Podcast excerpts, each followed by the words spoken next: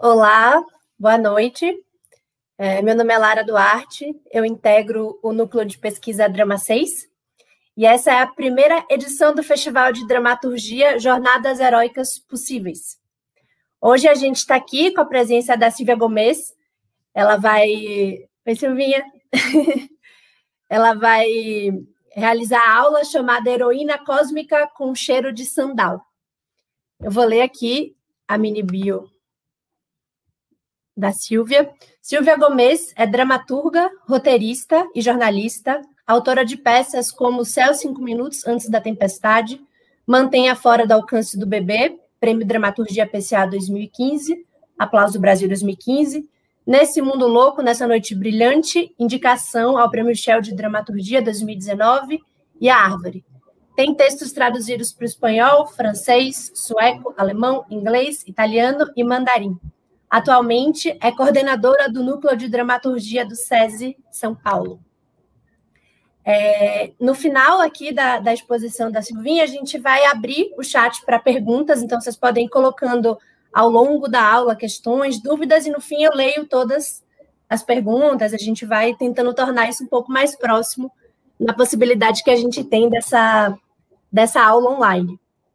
Para não faltar nenhuma informação, eu vou ler mais um, um, uma apresentação aqui para vocês, que essa é a realização da primeira edição do Festival de Dramaturgia Jornadas Heróicas Possíveis, e aí essa edição foi contemplada pelo edital PROAC Expresso Lab número 40, 2020, do Governo do Estado de São Paulo, através da Secretaria de Cultura e Economia Criativa, com recursos da Lei de Emergência Cultural Aldir Blanc.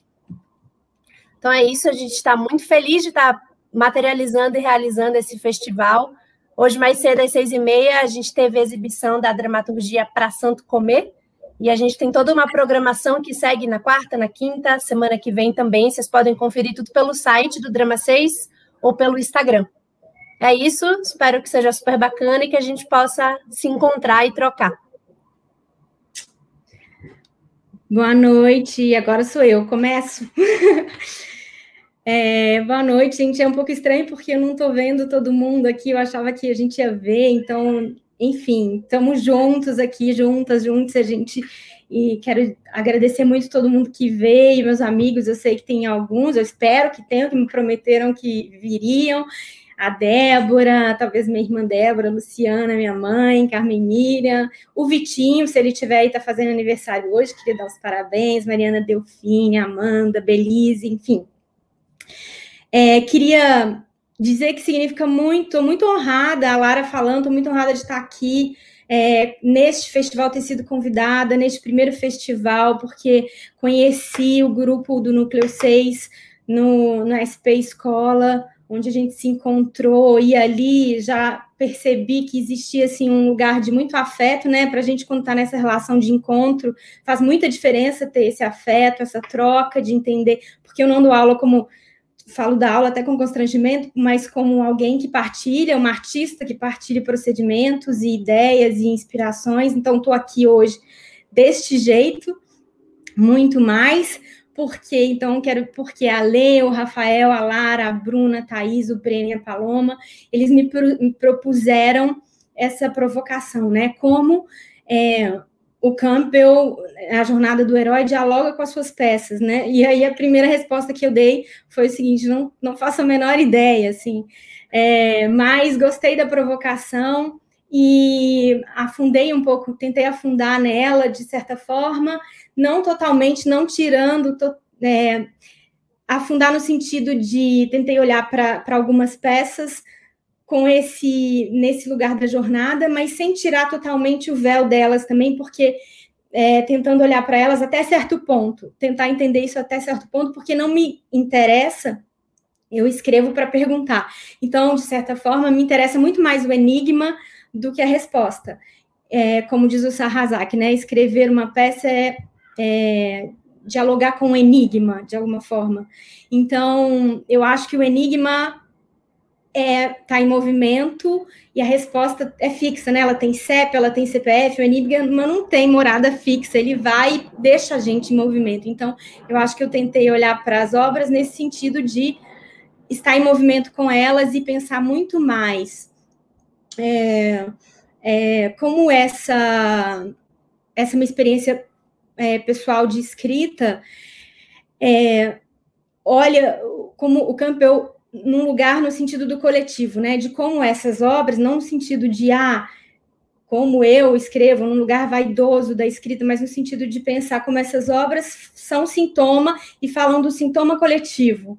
Então, é, como diz o dramaturgo uruguaio Sérgio Blanco, naquele livro Autoficção, A Engenharia do Eu, ele diz que fala um pouco sobre essa noção de que o particular tem a capacidade de conter o coletivo, ou seja, a experiência individual pode ser também usada como caminho para alcançar o outro.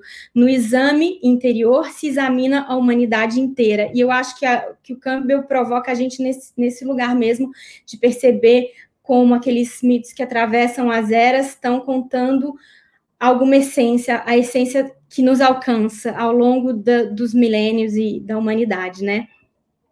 E aí, o método aqui, a gente combinou, né, Lara? A gente vai. Eu vou ler, eu escrevi uma coisa que eu vou ler, e no meio a gente vai parando e vou mostrando referências. A gente vai ler alguns trechos das peças que eu trouxe, das peças que eu escrevi, que tem a ver com esse, essa discussão do coletivo.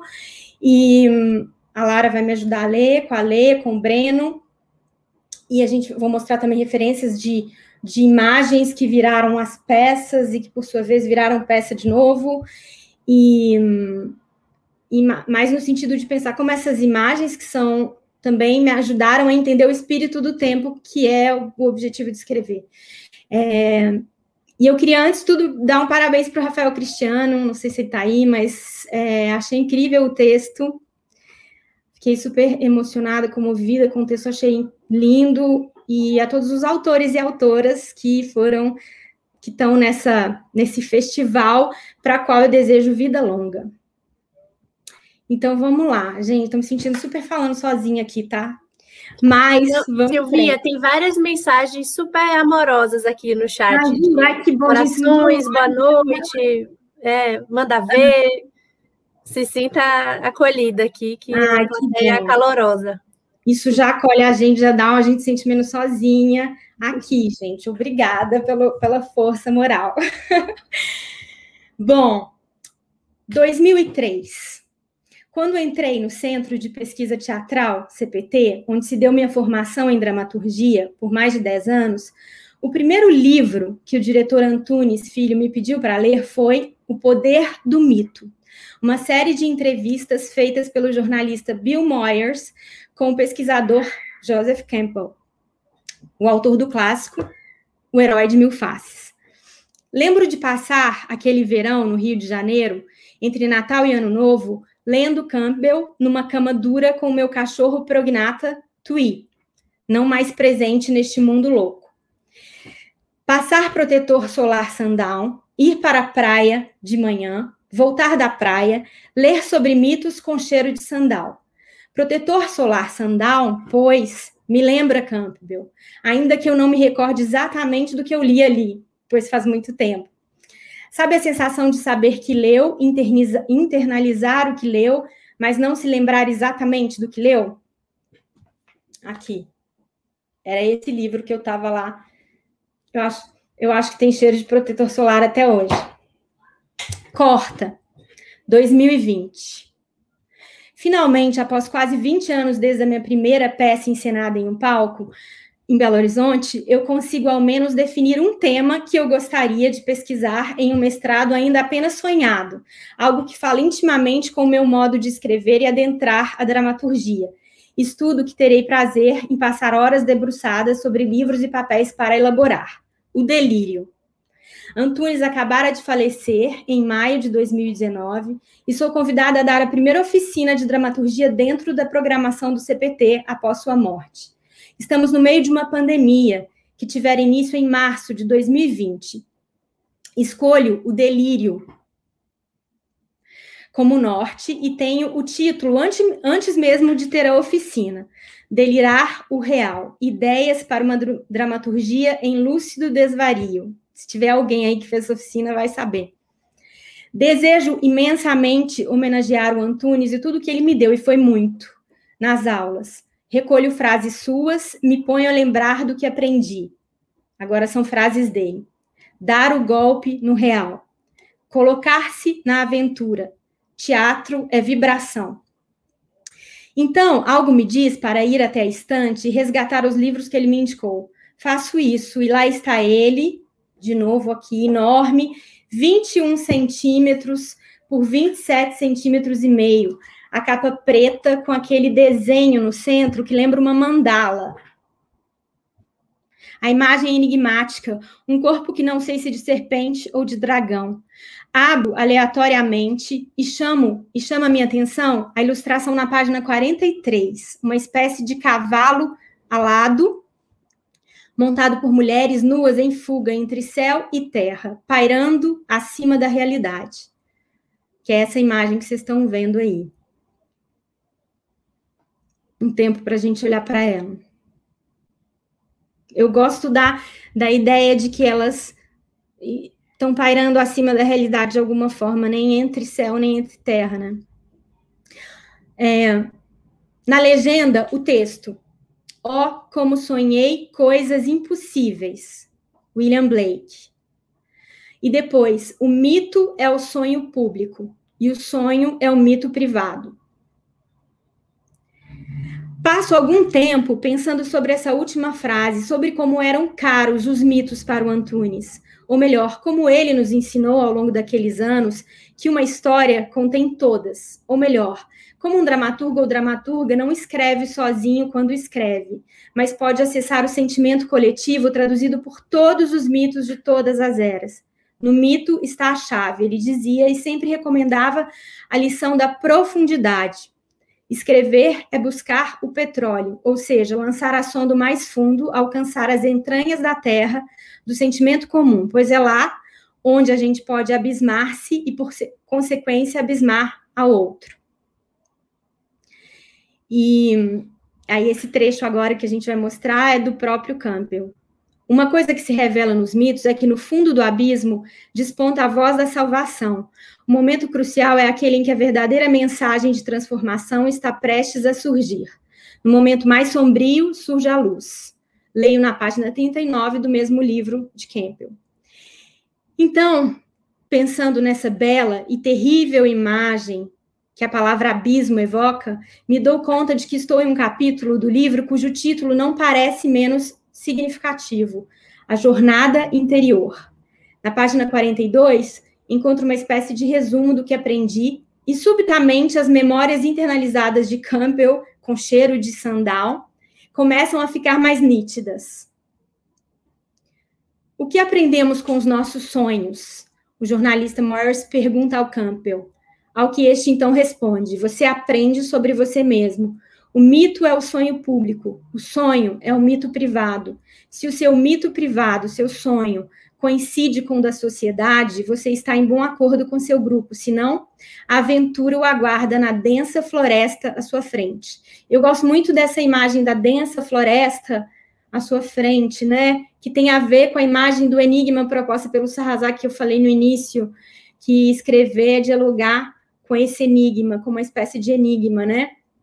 Essa densa floresta, né? Esse lugar onde a gente entra e se coloca sob a lâmpada, sob a luz da lâmpada, não enxergando tudo completamente, mas um, um pouco ofuscados. A experiência original é aquela que ainda não foi interpretada para você. Assim, você tem de construir sua vida por você mesmo. Você pode encará-la ou não e não precisa afastar-se demais do caminho conhecido para se ver em situação em situações muito difíceis. A coragem de enfrentar julgamentos e trazer todo um conjunto de possibilidades para o campo da experiência interpretável para serem interpretadas por outras pessoas. É essa façanha do herói. Isso da parte desse livro ainda, que tem a ver com isso de trazer esse enigma, né, ao campo. Da indivídua ao coletivo. Eu me pergunto, a partir da provocação para escrever este texto, para escrever este encontro, como a famosa jornada do herói e as palavras do Campbell, lidas há tantos anos, estariam presentes nas peças que eu assinei. De todas, sem exceção de alguma forma, uma jornada interior para mim, mesmo título do capítulo que eu estava. E daí, eu volto para aquilo que eu falei no início, eu encontro desde o início, e, e, e aí essa provocação de pensar a jornada do herói me encontra neste lugar, que é o desejo de falar do coletivo. Como eu acho que é onde eu encontro maior conexão com esse desejo de falar do coletivo, que aqui me dá vontade de citar a escritora Nélida Pinhon. Eu sou um ser coletivo. O escritor não tem o direito de ser individual. A própria escrita é coletiva. Nada pode ser mais socializado do que a língua. A língua é de todos, inventada pelos bandidos, bandoleiros, nos bordéis, por toda necessidade humana. A carência humana produziu a língua. Não são os mitos, essa criação coletiva que atravessa séculos, graças às suas infindáveis releituras? O bom mito é generoso não tem o nome tox do indivíduo, se dá por inteiro e sem mesquinharia a cada nova geração, pedindo que o, que o atualizemos, que decifremos sua pergunta atemporal. Como posso te ajudar a passar pelo tormento do século que te cabe? Como posso te ajudar a lidar com o desamparo da condição humana? Basta olhar para as obras dos grandes escritores e escritoras e ver como, ao longo da história, muitos se dedicaram a dialogar com a sua sabedoria. Me pergunto sempre, ao começar uma peça, o que tal ideia fala sobre o meu tempo? Como se expande para além do meu umbigo, mesmo sabendo que o meu umbigo é também sintoma do meu tempo. Isso não quer dizer que eu consiga, mas pelo menos eu me provoco de forma, a citando novamente Campbell, Campbell tentar passar do mito privado ao sonho público. Nesse sentido, minha primeira peça ensinada em São Paulo, no CPT, com direção do Eric Lenati, O Céu Cinco Minutos Antes da Tempestade, em 2008, observava como a medicalização de todo o sentimento nos tornou reféns de uma indústria da felicidade.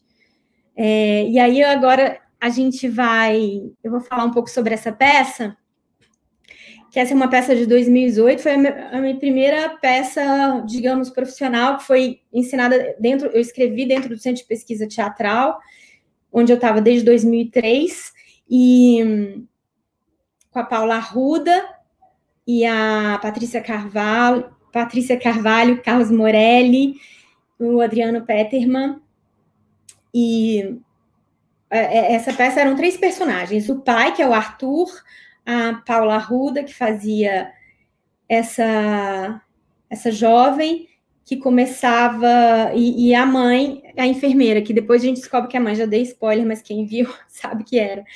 Então, mas a ideia da peça basicamente era essa garota que não conseguia se levantar, e aí aos poucos a gente vai entendendo que ela tá, tá sob efeito de, de, de, de muito remédio, assim, e aí eu acho que a jornada dessa heroína delirante, que talvez sob o efeito de tantos psicotrópicos, era encontrar pela fala delirante é, um diálogo para uma forma de sair dessa realidade, mais ou menos como aquela imagem que a gente viu lá no início, essa pairar acima, talvez fugir num cavalo alado, que seja talvez o cavalo alado da linguagem, para fugir desse lugar. Então, era um trecho, é uma peça que fala sobre uma questão pessoal, mas que tenta, que na verdade quer falar sobre esse coletivo, né, de dessa medicalização de todo e qualquer sentimento, né? E aí esse eu trouxe um trecho aqui que é que a Lara vai me ajudar a ler, a Lara e Breno, que, que fala que é, eu, os, os trechos que eu selecionei, que eu selecionei são justamente esses que vão nesse lugar do, dessa provocação do coletivo. Ah, Breno, que bom, mais um aqui para me sentir com mais gente. vamos ler então, vamos lá. Não, nós. Ó, oh, o que é que eu estou dizendo? Vocês devem ser amantes, alguma coisa do tipo. Vocês têm um caso. Ela morde sua orelha, diz que quer fazer sexo, ela chupa o seu pau. Aposto que vocês fazem esse tipo de coisa. Ora, o que você está dizendo? Eu sei que você não deve lembrar-se de mim, mas. Eu fico aqui deitada, Se você me jogar em qualquer posição, eu vou ficar e não vou conseguir levantar até que você resolva me mudar de lugar. Ela faz isso?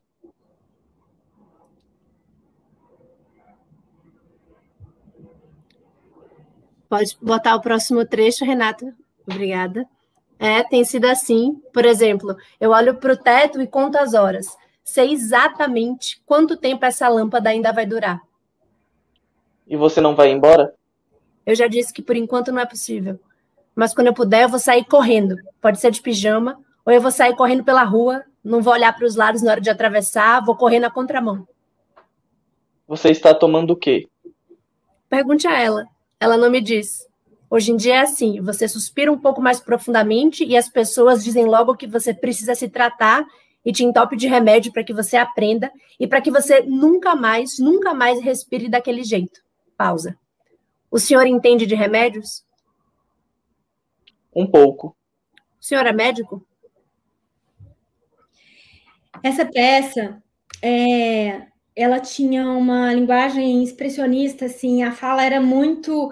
Eu lembro do Antunes falando uma coisa é, que era que a, a, palavra tinha que ser como mais ou menos elétrons girando em cima, em torno do, do núcleo, sei lá, e de repente escapava uma faísca, e essa faísca era quando tinha que ficar lento. Então, o modo de dizer, chegar e o Lenati, a direção do Lenati magnífica, porque ele encontrou um modo de dizer para esse texto, e que e daí a importância dos núcleos de pesquisa, dos núcleos de centro de pesquisa teatral, né? Pesquisa, dos núcleos de pesquisa e experimento, porque ali é, na, naquela relação de experiência, de processo, eu pude entender, como, como aprendiz, eu pude ouvir o texto e trocar sobre isso e aprender em que tipo de linguagem fazia sentido para mim, o modo como eu escrevi, o modo como a minha pulsão de escrever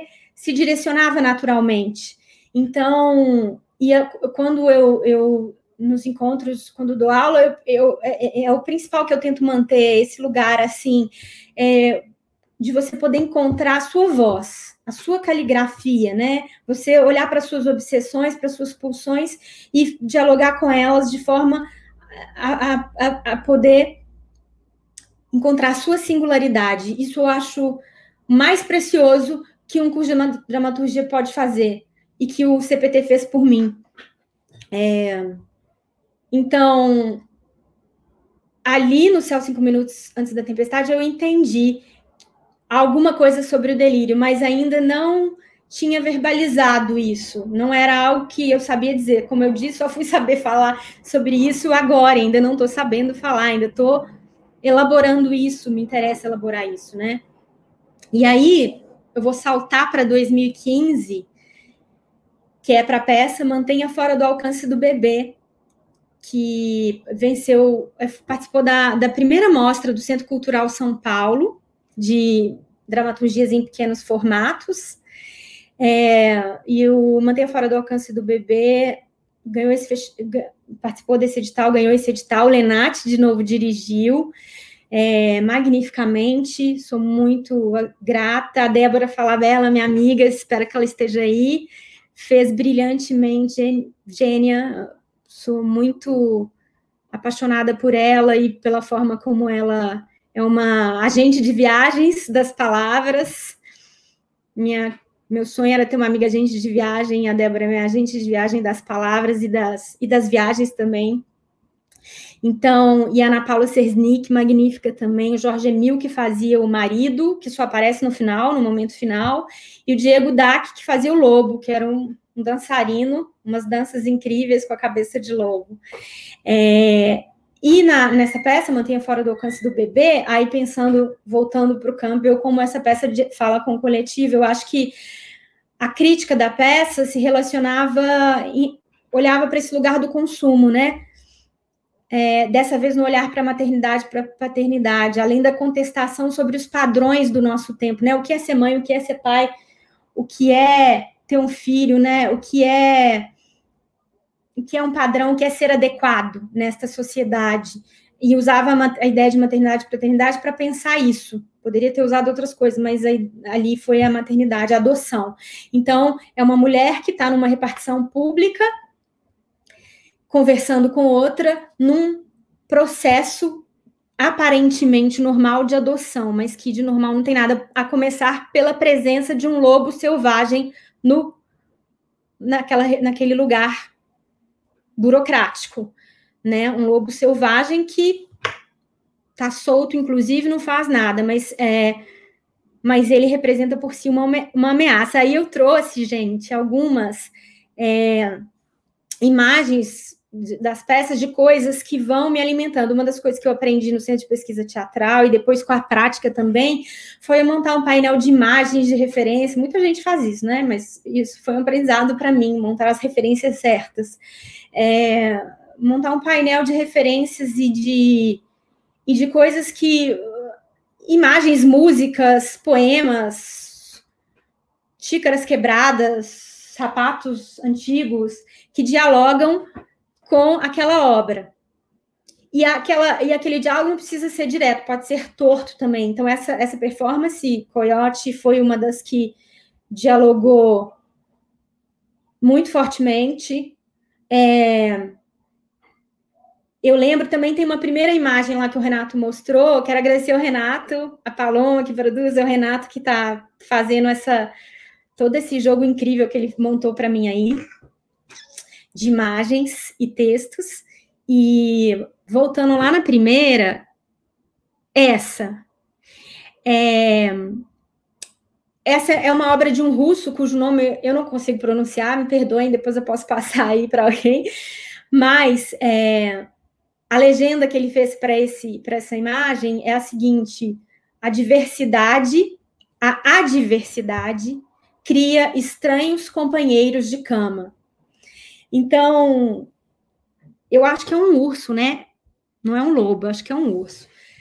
Mas essa imagem, para mim, ela é, é, a pulsão da peça para mim, sabe? Eu elegi como pulsão e como. E aí é muito interessante a gente. E aí a gente só percebe depois, né? E aí, pensando sobre o campo, pensando para essa conversa, eu fiquei pensando, né, como a gente vai montando esses painéis e eles vão formando um substrato, um substrato abstrato de referências e de, ima de imagens que vão alimentando depois e virando texto e depois virando cena. Então, essa imagem era um substrato abstrato que depois virou concreto e e depois pensando hoje, eu, eu, eu, fico olhando que, de certa forma, o mito da Chapeuzinho Vermelho ali, aquela história, mas isso eu só sei hoje, olha a loucura, porque a gente, para vocês verem como o mito ele dialoga inconsciente, a gente está dentro, a gente está mergulhado nele, né? Então, hoje eu vejo, eu vejo nitidamente, assim como eu olho para o Mantenha e vejo a Chapeuzinho Vermelho ali, até na sugestão que eu fiz de rubrica da, da personagem, que ela vestiu uma roupa vermelha, e o lobo, né? E na época, não, simplesmente sai como rubrica mulher um veste roupa vermelha, tem um lobo amarrado no palco, né? Mas assim, e aí só depois a gente vai percebendo como como a gente está o tempo inteiro dialogando com o coletivo, com esse sintoma coletivo e com esse sintoma também que nos alcança ao longo de eras. É... E aí foram as imagens, e aí, Renato, pode ir para frente lá, depois a gente vai mostrar como essas referências, aí vocês vão ver como essas referências de repente viram viram peça, viram imagem na cabeça delirante do, de, do diretor, dos atores, da atriz Débora. Essa imagem da Débora eu pus porque eu acho ela muito linda, porque aqui quem está de costas é o lobo, que é o Diego Dac que faz. E para mim ela representa é uma pulsão também. Para mim é quase uma tradução direta daquela imagem que estava ali, né? o, a diversidade cria estranhos companheiros de cama, que é ela está olhando para o lobo, para o que, que ela está olhando? E aí, esse lugar do enigma que eu digo, que é esse lugar aberto de não dar, de não ter, para não dar as respostas fechadas, é, uh, para mim está representado aí, porque esse lobo, ele, muitas pessoas diferentes chegavam para mim e falavam que o lobo representava, ah, o lobo para mim é isso, o lobo para mim é aquilo, o lobo é isso, lobo, cada um tinha um um olhar para é, uma resposta. Cada um tinha uma resposta diferente para o que era o lobo.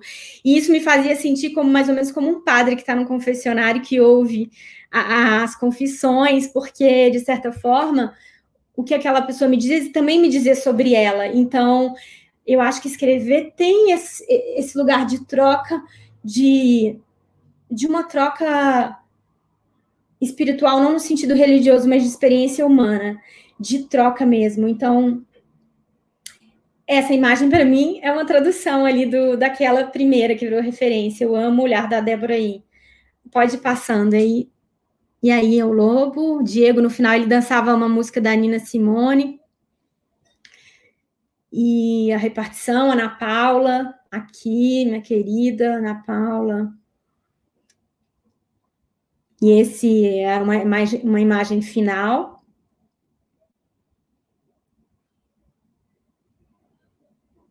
O lobo tá aí. Nossa, vai dando uma saudade de teatro, né, gente? Vai dando até uma depressão na gente. Porque eu lembro foi no Centro Cultural São Paulo, aquele teatro lindo lá, era tão que saudade. E esse Jorge Emil que estava ali. O Lobo trabalhando, na...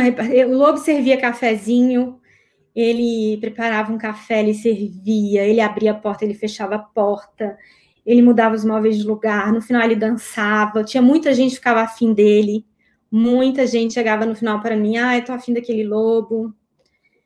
E tinha tudo isso. Acho que está acabando já as imagens. Acho que foi, né? Terminou, Renato? Tem mais alguma? Eu não, tô, não escuto, acabou. É, então, a gente vai ler agora. Eu pedi para a Lara ler um, um, trecho. A Lara e a Lê vão ler Mulher 1, Mulher 2. É, o Renato vai passar aí um, um, trecho, a gente vai ler, que a gente vai ler, e esse trecho escolhido é justamente aquele trecho que toca no ponto coletivo dessa crítica ao consumo, né? Como o consumo tornou mesmo as coisas mais preciosas para a gente, é, como ele contamina mesmo as coisas mais preciosas, como a ideia de, de, de ser pai, ser mãe, ter um filho, né? É, então, eu vou ler isso estudo aí, porque aí, aí depois vocês começam. Beleza. Então, personagens. Uma mulher, um, ela é elegante em seu vestido vermelho de bolinhas, está sempre se coçando. Tá vendo, gente, o um vestido vermelho aí? Hoje eu entendo que era, era um mito aquilo ali. Outra mulher, dois, usa um terninho sem personalidade, parece mais velha do que de fato é. Rubens, marido da mulher 1, veste calça social e colete sobre camisa, sua roupa lembra modelos antigos. Já passou de 50 anos, é alguém exausto. Há um lobo amarrado em um dos cantos, ou um lobo holográfico circula pelo palco. A delirante, né, gente? Delirei. Não custa nada, gente. Papel aceita tudo. Cenário: uma espécie de escritório de uma repartição pública. Há uma mesa e três cadeiras, um telefone separado ao fundo. Vemos ainda um orelhão num plano paralelo. Rubens permanece ao lado dele durante toda a cena 1, como se esperasse seu momento de entrar em cena. Atrás da mesa, a mulher 2 entrevista a mulher 1. Um. No início, a entrevistadora raramente desvia os olhos da papelada, sem prestar atenção na outra. Cena 1, um, as duas estão sentadas, um silêncio constrangedor. A mulher 2 analisa friamente um monte de papéis espalhados sobre a mesa, nunca olha para a outra. Ouvimos longe uma gargalhada contagiante e gritinhos de bebê. A mulher um se levanta e de repente vai até a porta de entrada para escutar, tentar descobrir de onde vem o som. E esses, essas risadinhas de bebê eram muito importantes como é, conotação sonora e tensão e expectativa para aquilo que se passava ali dentro. Elas eram um tipo de delírio, assim como o lobo. Por favor, senhora. Tá ouvindo? Sente-se. Vamos começar. Uma risadinha gorda. Por favor. Não te perturba? Temos 45 minutos. Mulher 1 um volta a sentar, silêncio e constrangimento. Tempo. Mulher 1 um, tentando romper o silêncio, puxa qualquer assunto. Ele já vem com roupinhas? Como? Ele já vem com roupinhas? Não. Por que não? Porque é um bebê. Ah, sei. Pausa. Eu tava brincando, era para você rir. Você não vai rir? Mulher 2, sem prestar atenção ao que ela diz. Então, você é estilista, você faz roupas, é isso a sua profissão? Eu desenho, quer dizer, eu acho que eu desenhava as roupas para as pessoas, sabe? Acho que é isso que eu fazia. Fazia? É, eu tô dando um tempo. Um tempo. É, mas não se preocupe. E qual é a sua fonte de renda? Quero dizer, se você está dando um tempo, como você diz, então você está vivendo de quê? Ah, isso, não se preocupe, sabe? Pode pesquisar meu nome, meu nome aí na ficha. Pode pesquisar na internet se quiser também. Você vai entender o que eu estou dizendo. Mulher 2 fica um tempo absorta, folheando a papelada sem dizer nada. Longo silêncio constrangedor. Outra risada de bebê ecoa. Mulher 1 um faz menção de levantar-se, mas desiste. Mulher 1, um, no impulso, tenta romper o silêncio e fala. Não, é isso mesmo, é. Tenta romper o silêncio e fala qualquer bobagem. Então, ele já deve vir com alguma roupa, eu imagino. Mulher 2 não responde, outra risadinha de bebê. O som parece perturbar a mulher 1, um, que começa a falar qualquer coisa por impulso. Uma roupa qualquer, algo bem combinado. Não avisaram a ele? Mulher 2 respondendo, enfim. Como é? Longe um bebê existe. Mulher 1 um, perturbada pelo som. Ele já vem com roupinha? Ah, sim, quero dizer, ele virá vestido com alguma coisa, você sabe, qualquer coisa que encontrarem. Vai ser homem, não é? Por favor, mal começamos. Pode ser uma blusa listrada com uma calça lisa, tom de caramelo. Como? A calça deve ter o mesmo tom das listras da blusa, fica bom assim. Se ele gostar, pode calçar tênis, eu não me importo. Os bebês não se vestem sozinhos. Ele não acompanha uma mala?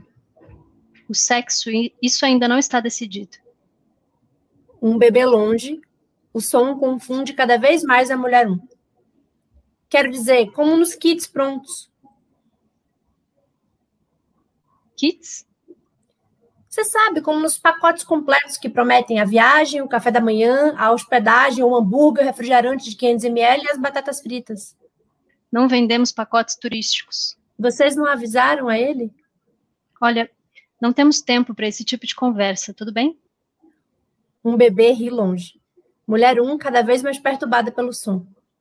Não disseram a ele como as coisas acontecem por aqui? Atendemos a uma média de 120 pessoas por mês. Mulher um continua o raciocínio. Não avisaram a ele que aqui as pessoas precisam se vestir adequadamente, que precisam tomar banho, escovar os dentes, ou mesmo dizer bom dia, obrigado. E também, imagina, não foi nada quando esbarram em você. Sabe, espero que ele venha com conhecimento sobre esse tipo de coisa. É que nós. Porque se vocês não avisaram nem isso a ele, imagine quando ele souber do resto. Se vocês não costumam explicar o mínimo, não sou eu quem vai dizer sobre todo o resto. Mulher 2 interrompe, sempre sem dar muita atenção ao que a outra diz. Olha, nós providenciamos tudo adequadamente, é o nosso trabalho. Por que o seu marido não veio com você? Ela consulta sua papelada. Rubens Carvalho, RG 45678900. Não fuma, não tem antecedentes criminais, faz caminhadas aos domingos. Porque se ele não sabe nem que precisa se vestir adequadamente, não sou eu quem vai contar a ele sobre como as pessoas são ou sobre as ilusões que nos ocorrem todos os dias, ou ainda sobre coisas como falsos amigos, a questão da grana e o aquecimento global. Mulher 2 não parece ouvir, está concentrada na papelada. Paga as contas em dia, nunca teve o nome registrado no cadastro do Serasa, declara o imposto de renda com pontualidade, CPF regular, gosta de plantas. Longe, um bebê ri. Também não vou dizer ele sobre aquele momento na vida em que você percebe que não é muito diferente disso, sabe? A vida que você imaginava e a vida que acontece para você. Imagina o que ele vai sentir quando souber de tudo, de tudo. Imagina quando ele souber que existem lobos selvagens circulando por aí.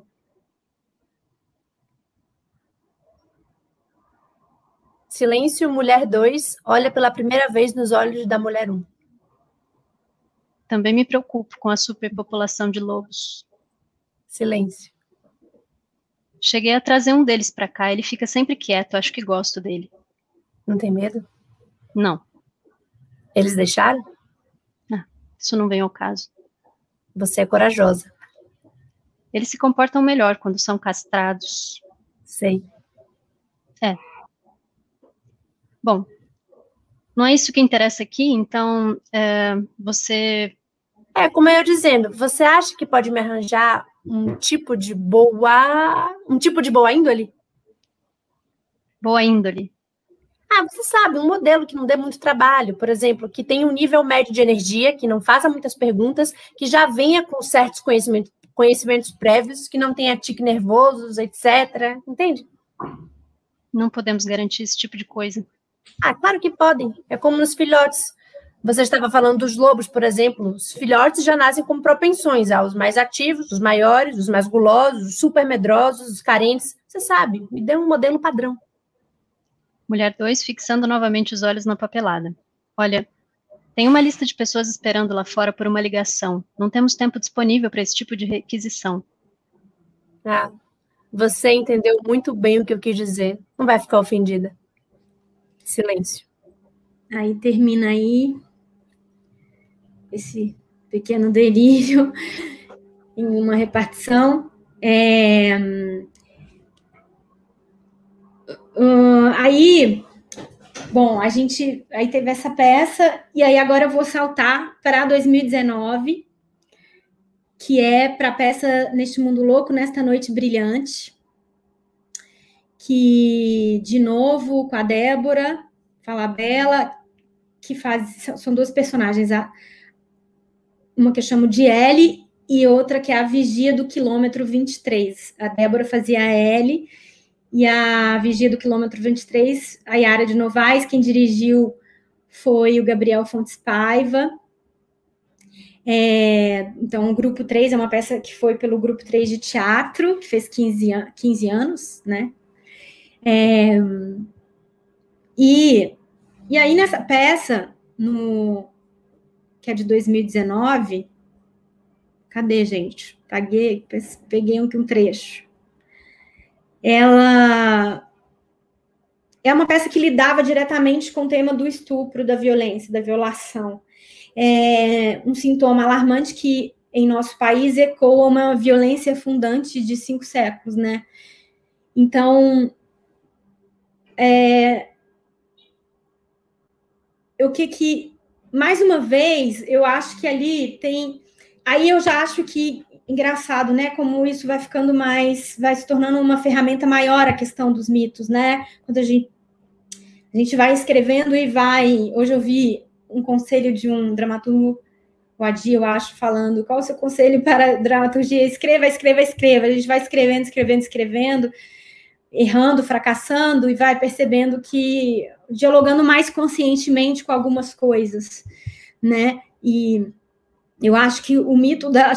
Tem uma hora que a Vigia, inclusive, que a Yara faz, a Yara e a Débora fazem lindamente, ela fala, inclusive, ah, Chapeuzinha, fica quietinho um pouquinho, de, espera, eu vou te ajudar, Chapeuzinha, chama ela de Chapeuzinha Vermelha. Então, de novo, aquela ameaça desse, né, tá ali presente, a ameaça que é, percorre esse mito, tá ali de novo, aparece de novo, talvez como uma obsessão minha que, né, agora tendo que fazer esse, esse texto, eu parei para pensar sobre isso. É, e também tem o mito da Diana, né, a caçador, né, que ela, ela vai, a Yara fala, tem uma hora que ela tá, a Débora, a Ellie tá, tá caída, totalmente sem condições, é, e daí ela fala, ai, por favor, me conta uma história para eu esquecer que eu estou aqui, uma história de outro mundo, uma história de, de outros lugares, de outro mundo. Falar, tá bom, se você me contar o que eu quero que você me conte, que é o que aconteceu, eu te conto, eu vou inventar uma história. Aí ela inventa que ela é a Diana. Eu sou Diana e eu atravessei séculos e eu vi o rosto da morte, eu vi o rosto do amor, eu gosto de transformar homens em animais, como hipopótamos, mas eu prefiro coelhinhos, porque a gente tem uma brincadeira com os coelhinhos dos da internet, dos memes, e aí trazendo já o mito para agora. Então, e aí eu vou pedir para o Renato passar umas imagens, porque aí eu também trago as imagens que, que vão virando as referências que a gente vai coletando, assim, e são referências, assim, que vão desde de, de coisas clássicas, aqui é uma... Esse é uma uma paródia, acho, do Rápido das Sabinas. É... E aí a gente vai. Essa é uma obra da Regina Parra, que chama Bacantes, acho que é parte de uma coisa, de uma. Ai, de uma série, né? Que chama Bacantes, que é uma artista que eu adoro, passou pelo CPT também. Esse é o Rápido das Sabinas. Eu não lembro os nomes de todos, gente. Vocês vão me desculpar mesmo, eu tenho anotado, mas tem uma hora da Pietá que a, a Yara segura a, Débora é, quando ela acabou de ser violentada, que reproduz essa imagem. Então, e, e essa é uma obra, meu Deus, deu um branco horrível agora. Depois tem o um nome aí na, na referência, Renato? Ai, Jesus. Depois eu olho, gente, não, não, não me julguem, porque eu esqueço, às vezes é muita coisa. Ó, essa é uma obra da Madonna, que tem esse lugar do asfalto também. É... A outra obra. Então, é, um, é umas coisas que vão dialogando com. Vou fazendo um painel na hora da escrita, na hora de escrever, eu vou juntando tudo que cola, né? Então, uma das coisas que.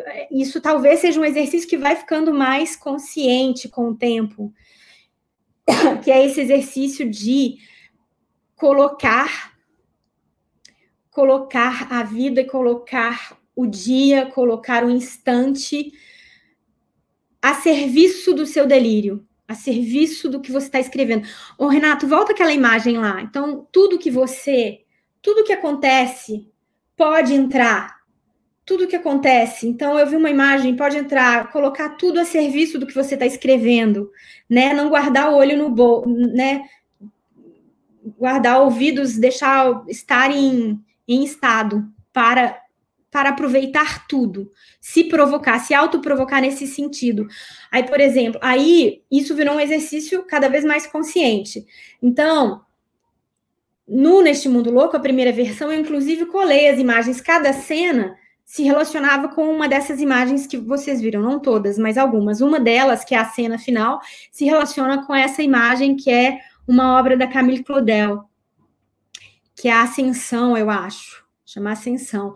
E é justamente quando, porque é um delírio e a personagem fala: Olha, eu vou conseguir fazer um avião pousar aqui nesse asfalto e tirar daqui. E aí no avião ela, ela, ela é amiga da controladora de voo, e aí ela coordena a controladora de voo. Ah, eu consegui um modelo pequeno para pousar aí, tá? tá? Toma as coordenadas, e aí aquela, aquele diálogo de off de controlador de voo que o diretor de, me deixou fazer o off, eu me senti, me achei a maior heroína cósmica fazendo esse esse esse off desse diálogo de controladora de voo, porque eu tenho muito medo de avião e daí é um jeito também, acho que eu também escrevo sobre as coisas que eu tenho medo. Então, acho que eu pus o avião ali para enfrentar um pouco. E aí eu virei controladora de voo. Inclusive, fiquei super amiga de um controlador de voo que revisou todas as falas e, e morria de rir, rachava de rir comigo, falando, não, esse que tá certo, mas esse final é completamente delirante. Mas tudo bem, deixei passar, porque eu entendi. eu entendi que serve ao propósito do delírio. Então, fiquei super amiga dele, o Abiatar. Agradeço ele publicamente sempre. E ele foi na peça depois e, e tal. Então, aí, esse aí, é, essa imagem virou a cena da Yara com a Débora e esperando aquele vamos pegar aquele avião, vamos sair dar o fora desta merda deste quilômetro 23 Brasil. É, né? Então era esse esse lugar. Então as referências vão vão do, do da controladora de voo até a escultura Ascensão. Passando pela Madonna, aí pode passar o Renato. Essa imagem, essa imagem chama o farol de Juman, eu acho que é um farol na França, farol super antigo. E essa imagem virou a personagem da Yara. Como? Não sei, mas de alguma forma, para mim, é, é a personagem da Yara. Este farol, porque aquela vigia, para mim, tinha um lugar mítico. A personagem da vigia, da vigia para mim, que, é, que fez a Yara, tem para mim um lugar mítico dessa mulher que passou por séculos vendo mulheres naque, violadas naquele KM 23 e ela não aguenta mais ver aquilo. Ela já viu o rosto da morte, ela já viu o rosto do amor. Ela resistiu a ondas gigantescas. E aí, de alguma forma, essa imagem desse farol é a Yara, então uma transposição torta, mas que só para dizer como, né, as coisas, uma coisa vai virando a outra abstratamente. E isso eu não percebi na hora, mas hoje falando, porque eu tive que, que pensar sobre isso, claramente, né, eu vejo que era aquilo. É, que mais pode passar, Renato? Esse é um clipe que eu conheci depois que eu tinha feito. Alguém me falou: olha, tem tudo a ver com esse clipe, que são. Pode ir passando, que são no asfalto. Essa é uma obra, Salvador Dali, que inspirou uma das cenas, a cena que se chamava A Dor, e que tem a ver com aquela obra da Regina Parra ali que eu trouxe, que ela, das bacantes, se, sentindo né, essa sensação de, né, tá aí, diz por si, é uma obra que na minha época, né? Porque eu tenho 43 anos e não tinha Google, tinha Barça, e eu ficava lá na minha infância, no sul de Minas, às tardes de domingo, olhando a Barça, sei lá por quê, e tinha essa imagem, essa imagem é uma imagem da minha infância muito forte, assim, muito enigmática para mim, e eu lembro de na infância ficar olhando para ela, ela acabou virando uma cena que chamava A Dor, que a Débora fazia incrivelmente, é, também pode passar, esse é mais do clipe, pode passar. Beyoncé maravilhosa, heroína. É, essa obra, Banho de Diana, né? Acho que essa é um outro rápido das Sabinas. Pode passando, passando. Então, só para ver como tudo vai montando, assim, né?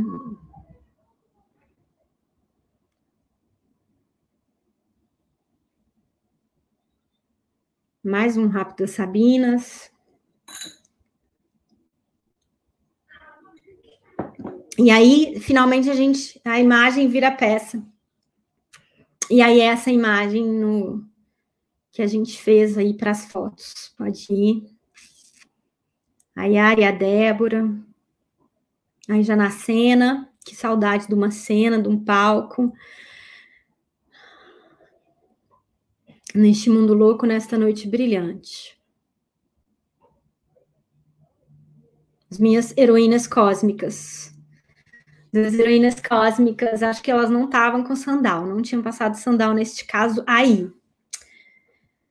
É, e daí, gente, a gente vai, eu pedi para a Lara ler um trecho e a Lê lerem um trecho pequeno, que é um trecho que também fala desse coletivo, que é justamente a hora em que as atrizes saem da, abandonam as personagens.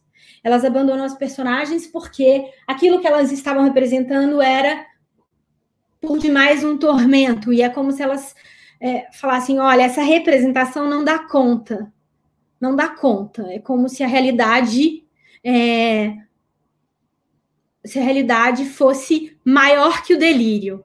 Ela é mais delirante que o próprio delírio. Então ela ela adentra, né? Então, com o tempo de escrita, antes eu escrevia muito mais no modo dramático, e aí com o tempo também a gente vai mudando, vai lendo, vai vai vai se incomodando com, com algumas coisas e com o tempo lá desde a minha primeira peça, em 2001, que eu escrevi, né, o drama vai se tornando, vai mudando também dentro da gente. Então, com o tempo, esse diálogo com, com o drama vai mudando e ganhando essas anomalias que, que saem do, que vão pro, talvez para o performativo, que vão né, para o narrativo, até essa última peça que é que eu vou citar depois dessa, que é só mais uma, que é a árvore, que já chega no monólogo totalmente narrativo, né?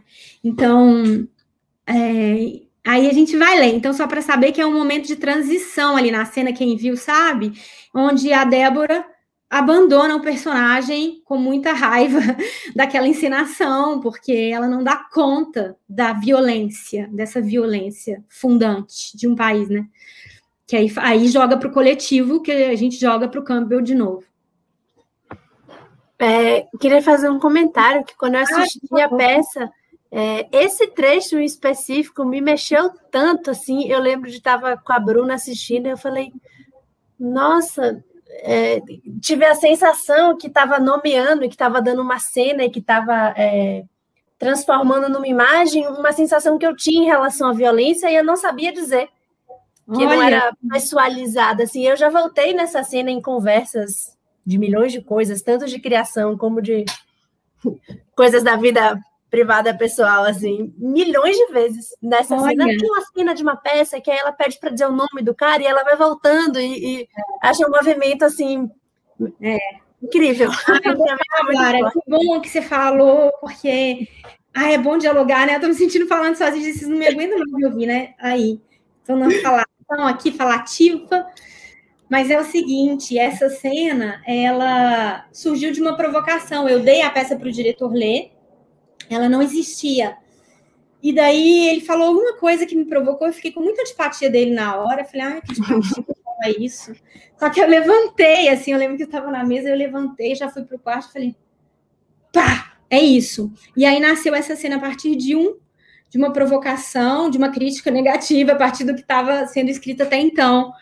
E e é isso, se a gente pensa assim, é como se essa fosse a transformação. Se a gente pensar no Campbell, o lugar da transformação é esse encarar a realidade, né? Não é onde eu adquiro é, é, poderes extraordinários, mas é onde eu consigo olhar para a realidade. Isso é um poder extraordinário, conseguir olhar para a realidade frente a frente, neste mundo louco, nesta noite brilhante, né? Então, talvez, se a gente for pensar, não, distorcendo ali o Campbell, é, eu acho que é, esse trecho faz. É isso, olha, o, o delírio não dá conta mais, porque é muito mais. A realidade é muito mais delirante.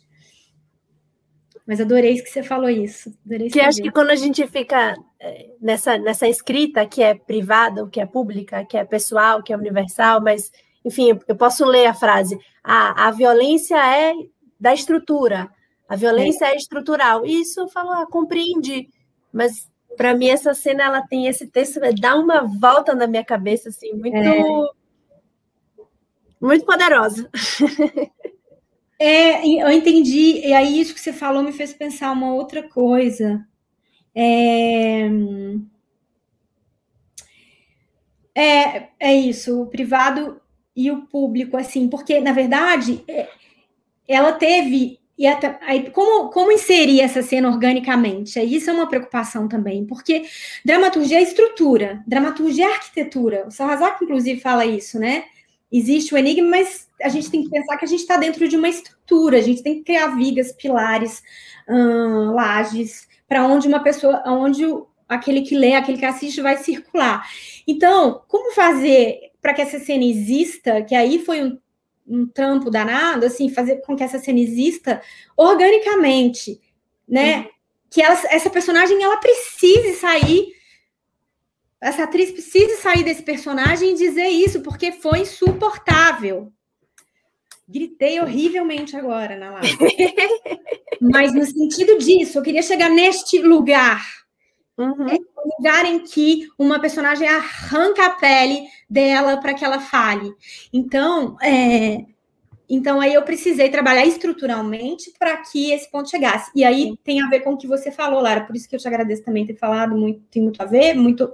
Você me lembrou que é por favor, me fala o que aconteceu, eu preciso de um nome. Me fala o que aconteceu, me dê um nome. E ela fica o tempo inteiro, a Virginia enchendo o saco para que ela dê um nome. Me dê um nome. Quem fez isso com você? Quem fez isso com você? Mas ela não quer falar, ela se recusa o tempo inteiro a falar. Talvez porque aquela personagem ame aquele que fez aquilo com ela. Ame lobo. Ame lobo. É, e essa é a contradição. E isso me interessa muito investigar essa contradição humana, né, na dramaturgia. Acho que é o terreno perfeito, é o lugar perfeito para a gente investigar a contradição humana.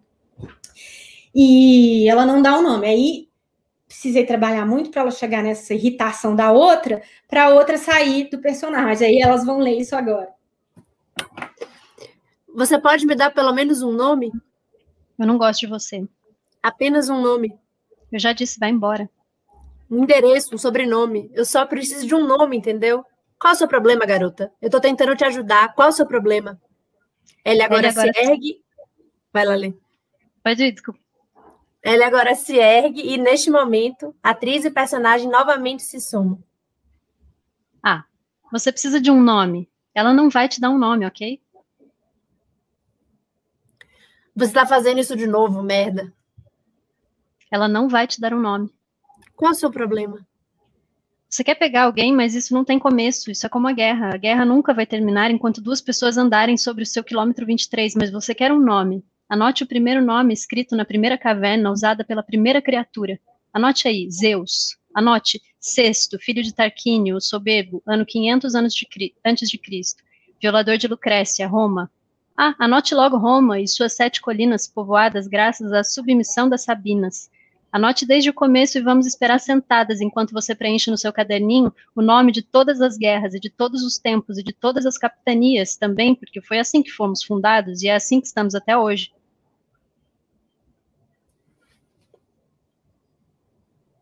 Ilha de Vera Cruz? Ilha de Vera Cruz, Brasil. Dá para passar séculos entregando nomes de todos os tipos? Vamos lá, melhor. Coloque aí o nome da pessoa que inventou a palavra justiça. Essa merece uma boa surra. Ou então anote o nome da primeira pessoa que resolveu nos chamar de humanidade. A gente ainda fala bonito. Humanidade. Sabe onde isso termina? Estamos prestes a extinguir o tubarão mais veloz do oceano, 600 quilos e 30 fileiras de dentes, mas vamos acabar com ele. Sinto muito. Sabe onde isso termina? Isso só termina perto da extinção.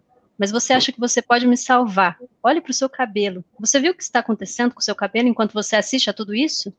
Eu recuso esse papel, mas você quer o seu, não é? Você quer bancar a fada num lance onde tudo se resolve se tivermos boas intenções. Não temos boas intenções nesse mundo louco de Ana Luíse. Ela não vai te dar um nome, ela vai morrer aqui, porque é isso que acontece quando fazem com.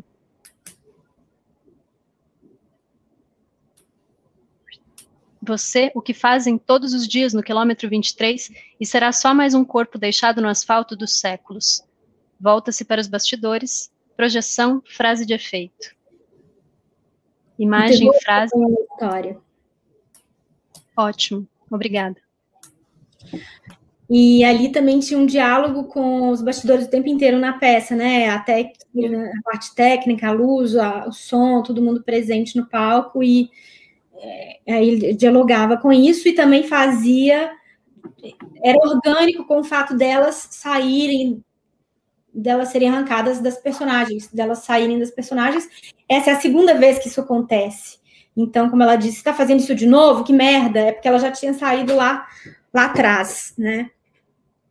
E aí, gente, é isso. Quero agradecer a Débora e a minha tia Yara, eu, aí, que fez. A Yara é minha tia, minha heroína, então eu sempre quis escrever uma heroína para ela também, então escrevi uma heroína brilhante cósmica brilhante. É, e daí, apenas para citar mais uma, que é essa última peça que eu escrevi, que está em cartaz, que é uma peça que estreou online, né?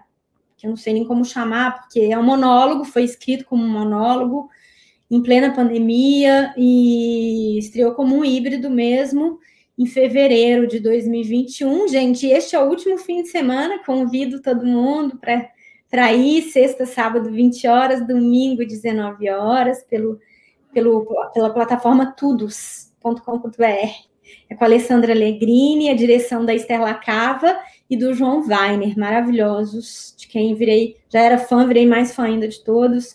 E aí, a história dessa peça é muito, é, assim, eu acho que aí pensando no Campbell, na provocação do Campbell, de alguma forma, é a peça em que eu mais chego próximo de pensar essa, talvez essa jornada, talvez eu encontre coisas onde, onde se onde toca o, o mito né, do herói, a jornada do herói, o encontro, por exemplo, o encontro com o mestre, né? Ela tem um encontro com a, com a mestra dela ali, que é uma vizinha, e aí ela tem um, todo um processo de transformação, porque é uma mulher que, após uma grande perda, é, vê seu corpo é, transformar-se em algo desconhecido após viver uma grande perda. É, e aí, nesse luto individual, eu tento espelhar esse luto coletivo que a gente está vivendo agora, né? Não apenas humano, mas também pelo planeta em que vivemos e onde vamos provocando ruínas.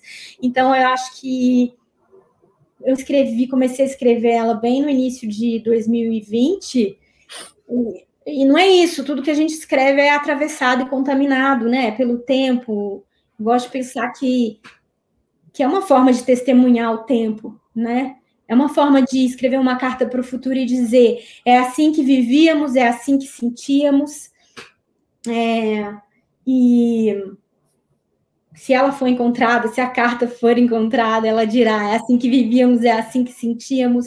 Então, não tem jeito de não ser sintoma, não tem jeito de ser atravessado pelo sentimento do tempo.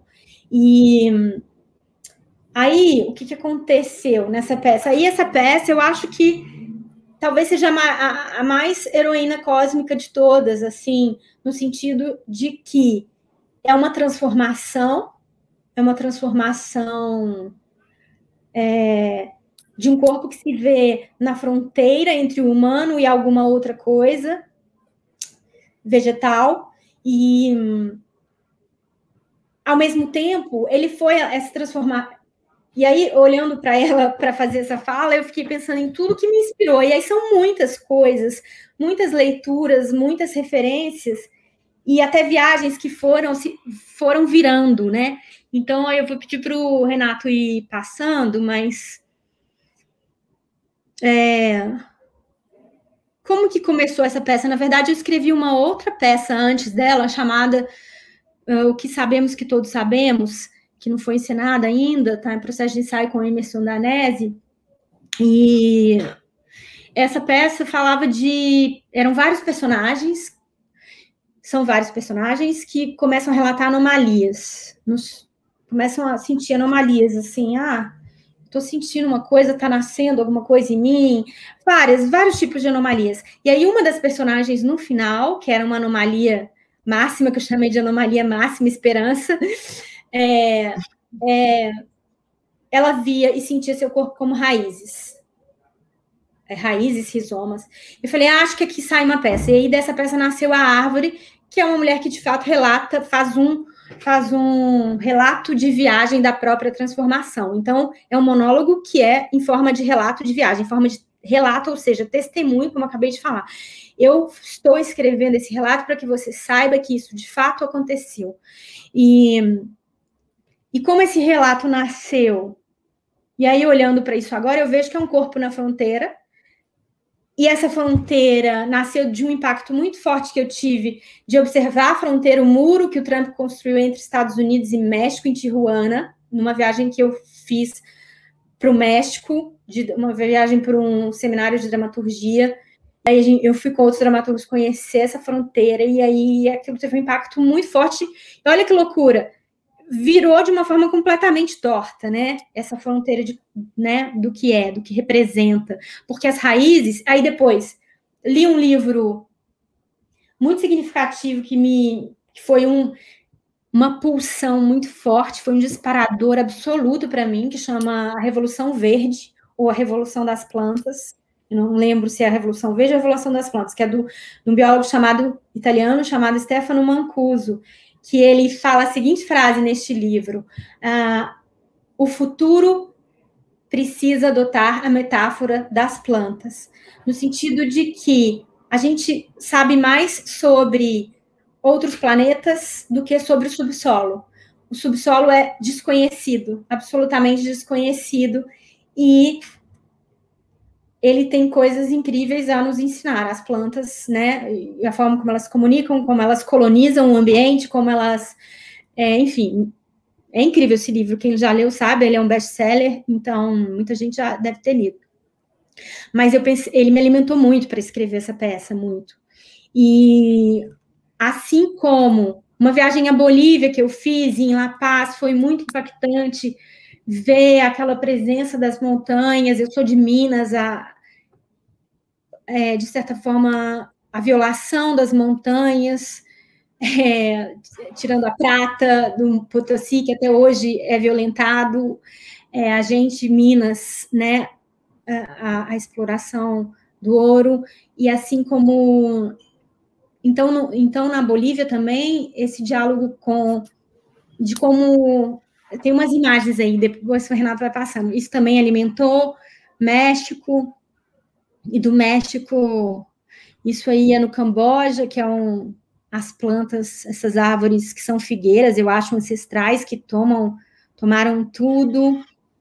É, esse poema, que não tem nada a ver, mas, por exemplo, virou uma referência para a estrutura, para a forma da peça. Por quê? Como eu vou fazer, o que que estruturalmente, como eu vou contar esse relato absurdo? Que é um relato absurdo, é um relato, é um é realismo fantástico. É a peça que eu mais afundo no realismo fantástico de todos, de quem eu sou muito fã, muito admiradora, né, das, das, da literatura fantástica. Então, mas como que eu vou fazer isso, gente? Fiquei assim, quebrando muito a cabeça. Como eu vou fazer? Ah, já sei, vai ser um relato de despedida. É um relato de despedida. Um dia eu pensei, é um relato de despedida. E aí esse poema fala um pouco desse dessa despedida, não sei porquê, ele virou também uma referência. Então, é no sentido daquilo dizer, tudo entra, tudo, tudo de alguma forma, você olha para tudo, nossa, eu olho para esse livro, eu olho para esse copo, como que esse copo vira cena, como que esse poema vira, esse poema caiu na minha mão, como ele vira cena. Deve ter alguma palavra que pode virar, pode alimentar. Um copo quebra, uma xícara quebra na árvore, uma xícara minha quebrou e eu usei como cena. Então, fazer essa provocação, esse autoprovocar o tempo inteiro para escrever. Então, aí, esse poema, você lê para mim, Lara? Vou sentir falta de meus filhos, Nick, primavera, outono, waffle, o conceito de waffle, bacon, caminhar no parque, a ideia de caminhar no parque, o parque, Shakespeare no parque, minha cama, ler na cama, fogos de artifício, risos, à vista da minha janela, luzes piscando, manteiga, jantar em casa, só nós dois. E daí eu acho que é da Nora Ephron, deixa, preciso depois eu achar o nome, não sei se tem na foto aí. Eu sou péssima de nome, quando eu tenho que lembrar, eu esqueço mesmo. E tá, aí pode passar. Aí isso foi uma das coisas que virou e aí começam a vir, aí começa a vir o painel de imagens que depois vira texto, né? Ah, minha heroína cósmica por excelência, Maria Sabina, xamã de Oaxaca, no México. Porque eu fui para o México e fiquei muito impactada pela experiência de estar lá. O fato de eu chegar lá e em Tijuana, o Boris que eu conheci, que era o curador, disse: Olha, tinha uma falha no chão do hotel. no primeiro café da manhã que teve lá, uma falha enorme, assim, né? Uma rachadura de fora a fora, aquele hotel novo, até uma rachadura, e eu fiquei olhando para aquela rachadura e falou: olha, é, eu esqueci de te dizer, a gente está numa área sujeita a terremotos. Essa é a falha de San. A gente está sobre a falha de San Andrés. Então, esta é uma área sujeita a terremotos. Isso foi em 2019, né? E eu, eu lembro que aquela frase provocou alguma coisa muito forte dentro de mim, assim, uma sensação de, da fragilidade do corpo, de como subitamente uma fenda pode se abrir sob os nossos pés, e é isso. Fim. E é mais ou menos essa sensação que a gente tem agora, né, nessa pandemia, um pouco, de certa forma. Então, eu acho que eu, eu fiquei muito impactada, assim, o México, sei lá, acho que foi muito forte para minha experiência lá. E começou quando eu soube dessa falha. E, e aí comecei a pesquisar, pesquisar, e cheguei na Maria Sabina, que é uma é a xamã, uma das mais famosas lá, que fazia as curas dela com os cânticos, com cogumelos, e, e ela criava poemas, cantos, que ela fala, cantava em repetição durante os ritos, e eram poemas, e são poemas, se vocês procurarem na internet, vocês vão achar inúmeros, incríveis e delirantes, que induziam ao delírio, que é uma, são arte, mas são arte, mas também são travessia espiritual. Então, no sentido de que é, a espiritualidade não religiosa, mas de experiência humana, de adentrar, como diz o Antunes, procurar uh, lançar a sonda no fundo da experiência humana e encontrar o que há de comum, como Campbell fez, encontrando a experiência comum traduzida em todos os mitos de todas as eras. Então, aí pode passar. A Maria sabe, né? Uma experiência, e ela virou literalmente texto, uma personagem chama Sabina, fiz essa homenagem a ela. O Franz Krasber, que é artista plástico polonês, é, né, que naturalizado brasileiro.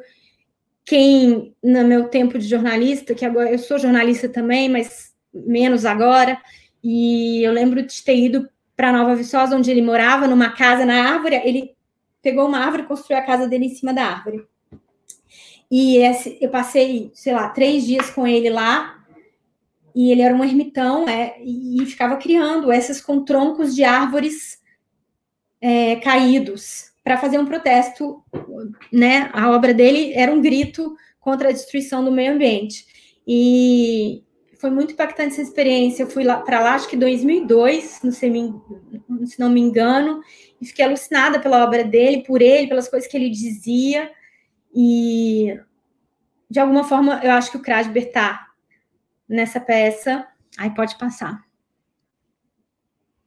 E aí, aí entram as imagens, referência de um filme do Léo Barcelos, que é meu amigo de Belo Horizonte, cineasta, outra imagem dele uma árvore em chamas, tem essa frase na peça, uma árvore em chamas. Então, tudo para dizer como uma, uma, coisa vai virando outra. E aí, essa obra é uma série do Cássio Vasconcelos, que eu acho muito bonita, também que virou, que foi referência. Pode ir passando.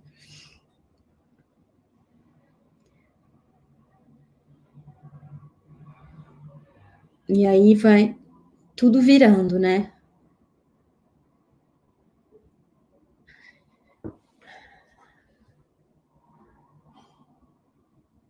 Aí, passando. Só faltou uma música assim, tchan, tchan, tchan. Essa Ana Mendieta, que é uma. Acho que é a Ana, né? E. É, a gente vai colecionando imagens, colecionando provocações, se autoprovocando, né? E aí, essa da, acho que é da Bolívia, essa série que, essa fusão, né, com os Andes, com a Pode Passando, que começou essa experiência neste mundo louco, começou na Bolívia, foi a primeira vez que foi encenado, foi uma leitura na Bolívia, no Festival Santa Cruz de la Sierra, e depois... E aí eu acho que uma obra vai levando a outra, né, gente? Vocês, a gente começa uma pesquisa, ela vai se desdobrando, né, na outra. E, e aí virou finalmente tudo isso de alguma forma, vira imagem. E aí na, na, nas mãos maravilhosas e na imaginação da Estela Cava, que dirigiu com o João Weiner. E aí isso vai virando, convidar todo mundo para assistir. O texto, estou querendo, tentando publicar, se eu conseguir, avisarei. É... E é isso. Acho que vai. Bom, e essa peça. É... Eu acho que é a peça que mais dialoga com o realismo fantástico, de quem eu sou muito devota, do, literatura de, da qual eu sou muito devota.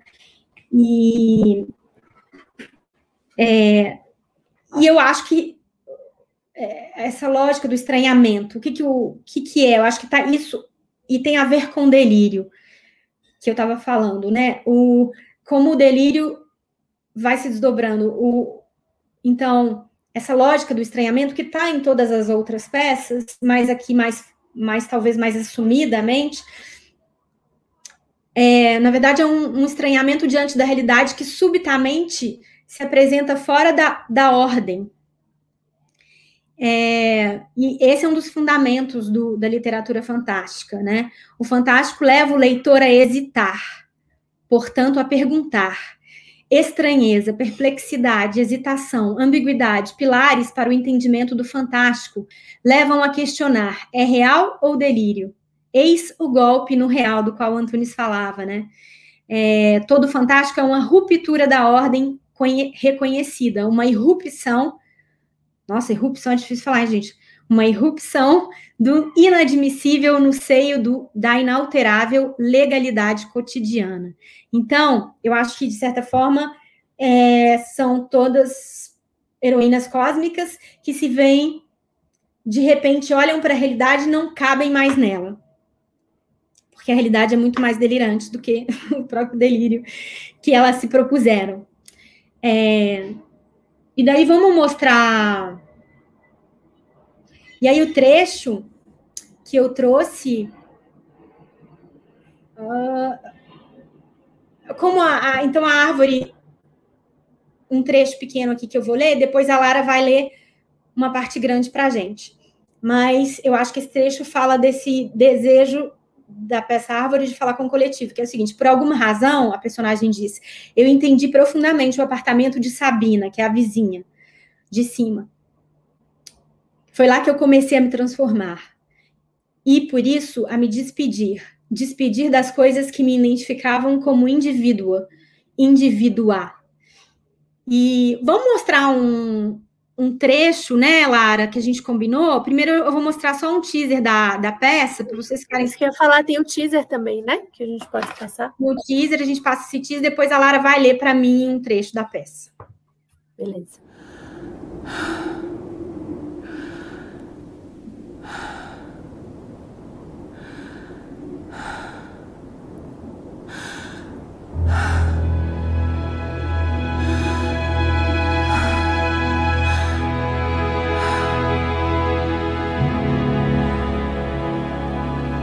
gosto de pensar que eu tô aqui apenas como uma testemunha. Não importa o meu nome, meu CPF, ou o fato de eu não ser fiel a nenhuma marca de sabonete ou de chiclete. Muito pelo contrário. Eu gosto de me sentir completamente promíscuo em relação aos hábitos e aos homens. O que importa é que em breve eu não serei mais uma pessoa, nem mesmo uma personagem do meu próprio relato. Muito bem nesse meu nesse meu testemunho para você, ou melhor, nesse relato. Tudo que arfa, respira, ofega e sente pode entrar, sem distinção. Apenas passo à frente com a arrogante esperança de que sirva de carta ao futuro. Um relato entre tantos. Mas com sorte, um relato de amor.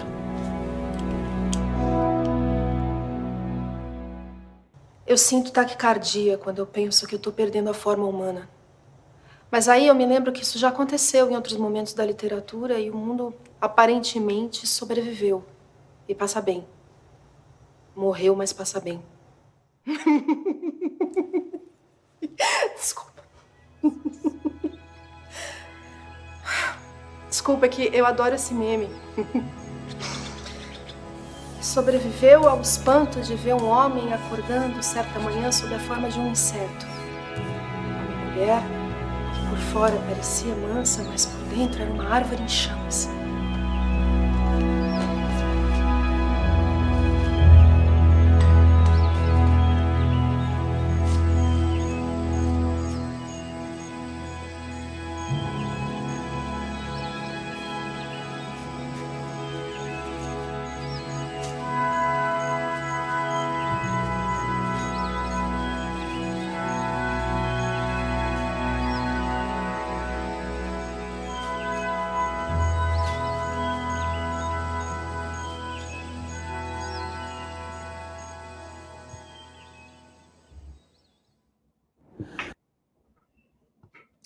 Isso. Ai, gente, queria ver as caras de todos mundo. Silvia, eu fiquei pensando aqui se a gente, como já tem uma hora e vinte e seis, e tem algumas perguntas já no chat, se a gente não fica só com o teaser e não faz a leitura da árvore. Aí você podia encerrando a sua fala, e aí eu passo para as perguntas do pessoal aqui. Perfeito, que que perfeito.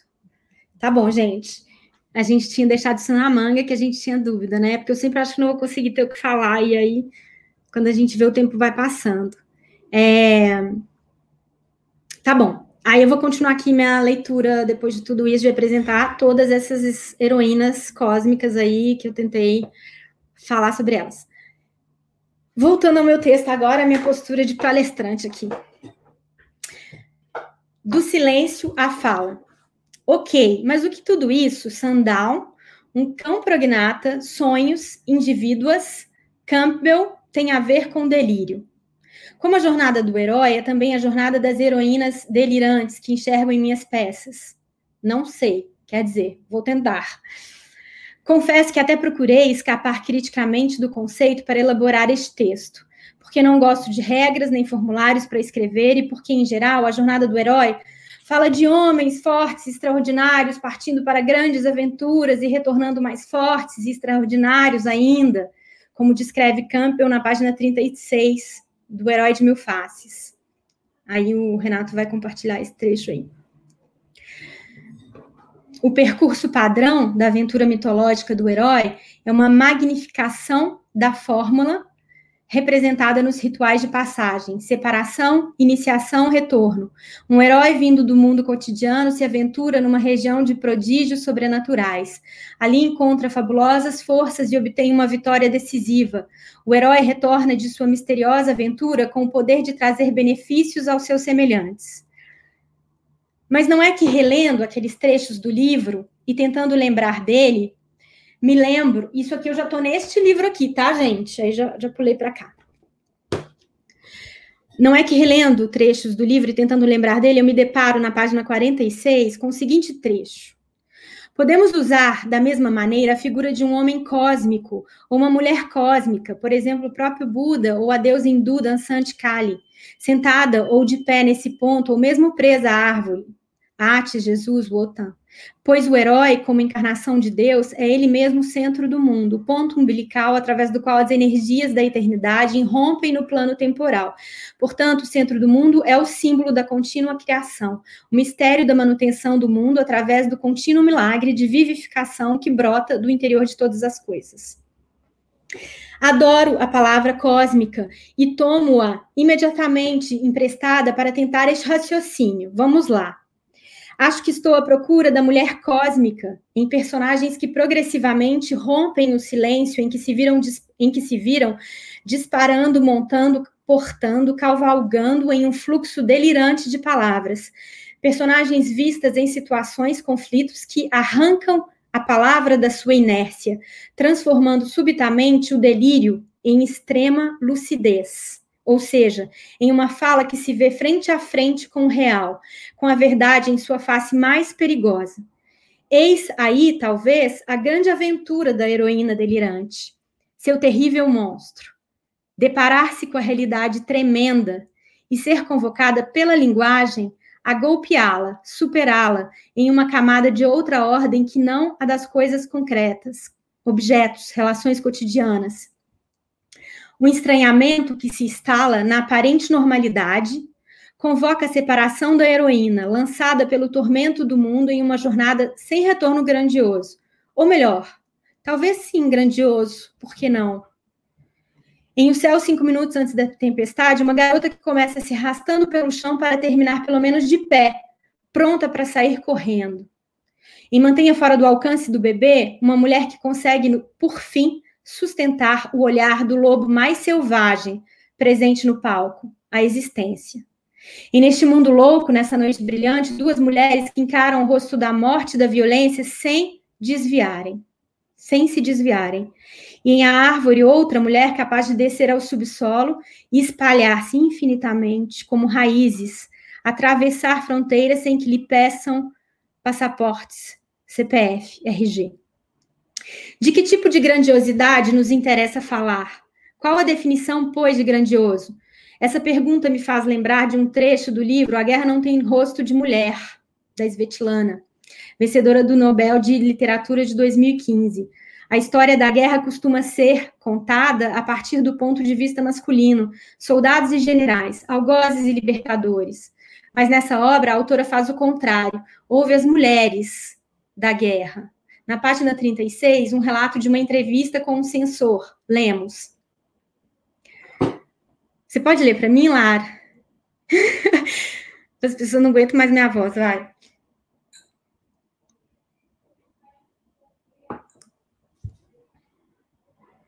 Tava falando de microfone fechado, olha que amadora. Isso é mentira, uma calúnia contra nossos soldados, libertadores de uma Europa. Contra nossos partisans? Assim sim. que fala? Que Nosso povo herói. Não precisamos de sua pequena história.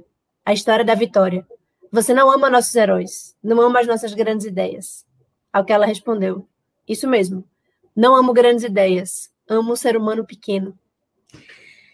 Delirar para encontrar esse grandioso não descrito nos padrões e formulários, o grandioso no pequeno, como fez Clarice Lispector, heroína cósmica por excelência. Delirar, então, se trate, talvez, de olhar para a palavra liberdade e suas possibilidades como escrita. Não pode haver liberdade senão fora da linguagem. Infelizmente, a linguagem humana é sem exterior, é um lugar fechado. Só se pode sair dela pelo preço do impossível, pela singularidade mística, escreveu Barthes em a aula. Mas a nós que não somos nem cavaleiros da fé, nem super-homens, só resta, por assim dizer, trapacear com a língua, trapacear a língua. Essa trapaça salutar, essa esquiva, esse logro magnífico que permite ouvir a língua fora do poder, no esplendor de uma revolução permanente da linguagem, eu a chamo, quanto a mim, literatura. Ou melhor, voltando a ela, Clarice Lispector e sua frase em A Paixão segundo Jagá. O divino para mim é o real. Ou então, como disse em uma entrevista Xamã Maria Sabina, de Oaxaca, e sim, essa sim, outra perfeita heroína cósmica, falecida nos anos 80. Eu curo com a linguagem. A linguagem faz com que os moribundo, moribundos voltem à vida. E minhas veladas entram em outro mundo, diferente do que conhecemos à luz do dia. É um mundo bonito, mais inatingível. Seus cantos, poemas em fluxo e repetição eram a ponte para a transformação do, dos que a procuravam para a travessia. Posso, posso dizer que me interessa a travessia, mas ainda não estou pronta. E algum dia estarei? Para treinar, vou mandando na frente essas lúcidas delirantes, minhas heroínas cósmicas, bronzeadas com cheiro de sandal. Fechou, acabou. Pronto, gente. Prometo que agora eu fico quieto um pouco. Ai, muito obrigada, muito, muito, muito obrigada, Silvia. Vou ler algumas perguntas que estão aqui no, ah. no chat. Essa aqui é da Rebeca Catalani. Ah, Silvia. Rebeca. Rebeca foi, conheci ela por causa do Neste Mundo Louco, né, Rebeca? Gosto muito dela. É, Silvia, até onde para você é uma técnica de aplicação da dramaturgia do que você aprendeu com sua intuição? Suas personagens com as complexidades são femininas? É para te ajudar nessa intuição? Vou ler de novo. Silvia, até onde para você é uma técnica de aplicação da dramaturgia do que você aprendeu com sua intuição? Suas hum. personagens com as complexidades são femininas? É para te ajudar nessa intuição? Ó, oh, tá aqui na. Tá é, Rebeca, eu acho que, como eu fui mostrando aqui, a, eu não sei se eu, para montar essas, essas imagens de referência, eu fui percebendo que eu fui cada vez mais, a cada peça, é, somando mais referências, reunindo mais referências, e com o tempo, isso virou uma técnica. Com o tempo, algo, algo que era intuitivo virou uma técnica.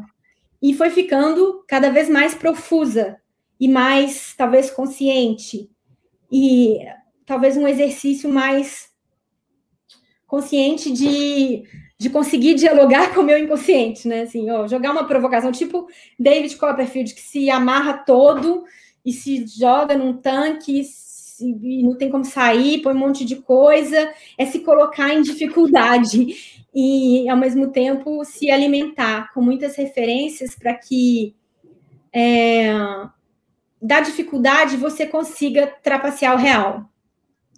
Porque é na dificuldade que, né, nesse lugar de que dá vontade de saltar, quando a gente precisa saltar, que tá difícil, aí a gente precisa saltar. Então, é, eu acho que com o tempo virou, virou uma virou uma técnica e cada vez mais um exercício consciente agora é olhar para tudo e pensar como tudo, uma sua pergunta, Rebeca, vai virar uma cena amanhã. Como minha conversa com a Lara e o batom vermelho dela combinando com a moldura do óculos vermelho, com a blusa vermelha, vão virar uma imagem amanhã, tudo, tudo vira, tudo vira alguma coisa, tudo a serviço do delírio. E eu acho que e aí, por exemplo, aí você está falando de intuição. Eu não sei se é intuição, isso aí já, já não sei te dizer. No entanto, por, eu acho que é essa provocação. A árvore tem uma cena que ela, um disparador para a escrita foi um dia no meio da pandemia, eu estava limpando a estante e aí tem uma planta, uma planta muito frágil que é como chama aquelas suculentas, né? Ela tem só um negocinho assim ficou preso um fio só do meu cabelo ficou preso nessa planta. Assim, ó, nem dá para ver. Aí eu chamei meu filho e falei: "Arthur, faz uma foto. Por favor, faz uma foto". E ele fez, deu até para ver o fio assim preso. E aquilo, no meio de, de, um acontecimento sem precedentes na história da humanidade, no meio de um tormento de, de sentimentos né, que a gente tem passado, muitos, aquilo aquilo foi um, um, disparador. Eu usei como disparador. Então isso vai virar cena. O que, que, que essa planta quer me dizer? Né? O que, que essa planta está dizendo? Ela pode virar a partir dessa planta. Eu, eu, esse gesto que essa planta me faz é uma epifania. De repente pode ser uma epifania, como a Clarice Lispector, heroína cósmica por excelência, nos ensinou que tudo pode ser o real é, o divino é o real. Então, esse gesto dessa planta, para mim, foi uma epifania, encarar como epifania, que, por sua vez, se transforma em cena. Então, só estou só tô dando um exemplo de como utilizar, não sei se posso dizer intuitivamente, mas como utilizar, talvez quase racionalmente, mas diretamente, dialogar diretamente com o real, mas sempre nutrindo, sempre fazendo o exercício de olhar com estranhamento para o real, olhar com perplexidade para o real, nunca se acostumar. Não se acostume nunca para escrever. É preciso não se acostumar com as coisas para escrever, porque aí elas viram, elas é alimentar sua perplexidade, tudo é estranho. A, a Rebeca complementou aqui a, a, o comentário dela. Silvia, pelo jeito que te ouço falar, parece que o delírio é ser mulher. A vista feminina frente ao mundo. O cósmico feminino como extrema sanidade no mundo hegemônico. Sim, eu acho que a Lara tinha me perguntado isso, né? De certa forma, ah, é uma escolha que, que essas personagens sempre são mulheres, é política, é uma escolha política. E aí, eu acho que foi, foi natural, aconteceu naturalmente, porque eu queria escrever coisas que falassem do meu incômodo com o mundo, e um incômodo que passa por este corpo de mulher, 1,50m, brasileira. É, então, não, né, não negar a experiência que passa por este corpo e queria fazer queria, queria falar sobre isso, sobre esse tempo. Então, quando eu vi, é, quando eu percebo, eu já estou escrevendo essas heroínas cósmicas delirantes que estão muito incomodadas com o real. Então, e estão usando a linguagem e o delírio para.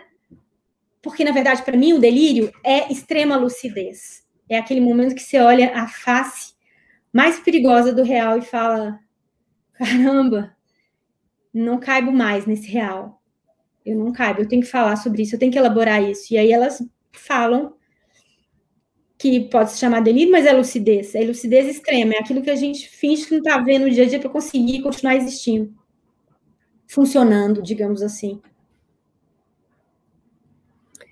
Bom, eu vou ler uma pergunta do Valdoni, Valdoni, não sei como pronuncia, Valdoni Belo. O que surge primeiro, as imagens, entre parênteses, obras, ou as ideias, narrativas dos textos. Como é o processo de escrita a partir de suas experiências e das imagens escolhidas que já possuem suas próprias narrativas? Ai, eu acho, eu nem sei dizer, porque, Valdoni, é tudo misturado, tudo junto. Às vezes, uma imagem vem no meio do processo, elaborando uma ideia, quase como materializando uma ideia. Nossa, então, é, às vezes a imagem vem depois só com, com, com, confirmação da ideia, sabe? Às vezes ela vem antes como um enigma que se coloca mesmo. Nossa, por que, que, eu, por que, que eu sintonizei tanto nessa imagem? Por que, que essa imagem. Por que eu não consigo parar de olhar para essa imagem? Por que eu sonho com essa imagem? Por que eu acordo e penso nessa imagem? Por que, por que, que, por que, que eu precisei pregar essa imagem na parede? Então, e aí ela vai virando uma coisa. E mas sem racionalizar isso, sabe? Deixar que também isso seja tudo misturado, assim. E não interessa também responder tanto, porque é, para que fique num lugar mesmo de, de movimento, né? De algo que te coloque em movimento.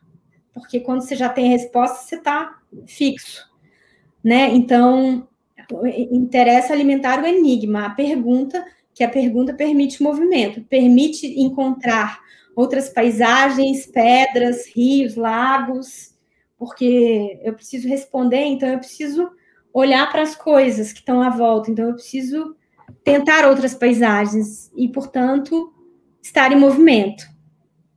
Então é tudo misturado, não tem uma hierarquia assim, sabe? Eu nem sei dizer, desculpa, eu nem sou responder. Ah, mas acho que respondeu sim. Né? é, uma pergunta do Luiz de Paolo. Silvinha, a forma Ai, já vem. Luigi, maravilhoso. Gosto muito a forma dele. já vem na sua cabeça quando você pensa o texto ou ela vai aparecendo no texto durante a escrita? Ela vai aparecendo, Luigi. A forma nunca vem antes. A forma é sempre o resultado da pulsão. Todas as vezes que eu tentei impor uma forma, falei, olha, eu tinha uma ideia de uma forma, de um formato, de uma estrutura, sim, vai para o passado, volta ao presente, e tem cenas paralelas de presente e passado, deu errado. Sempre dá errado quando eu imponho a forma.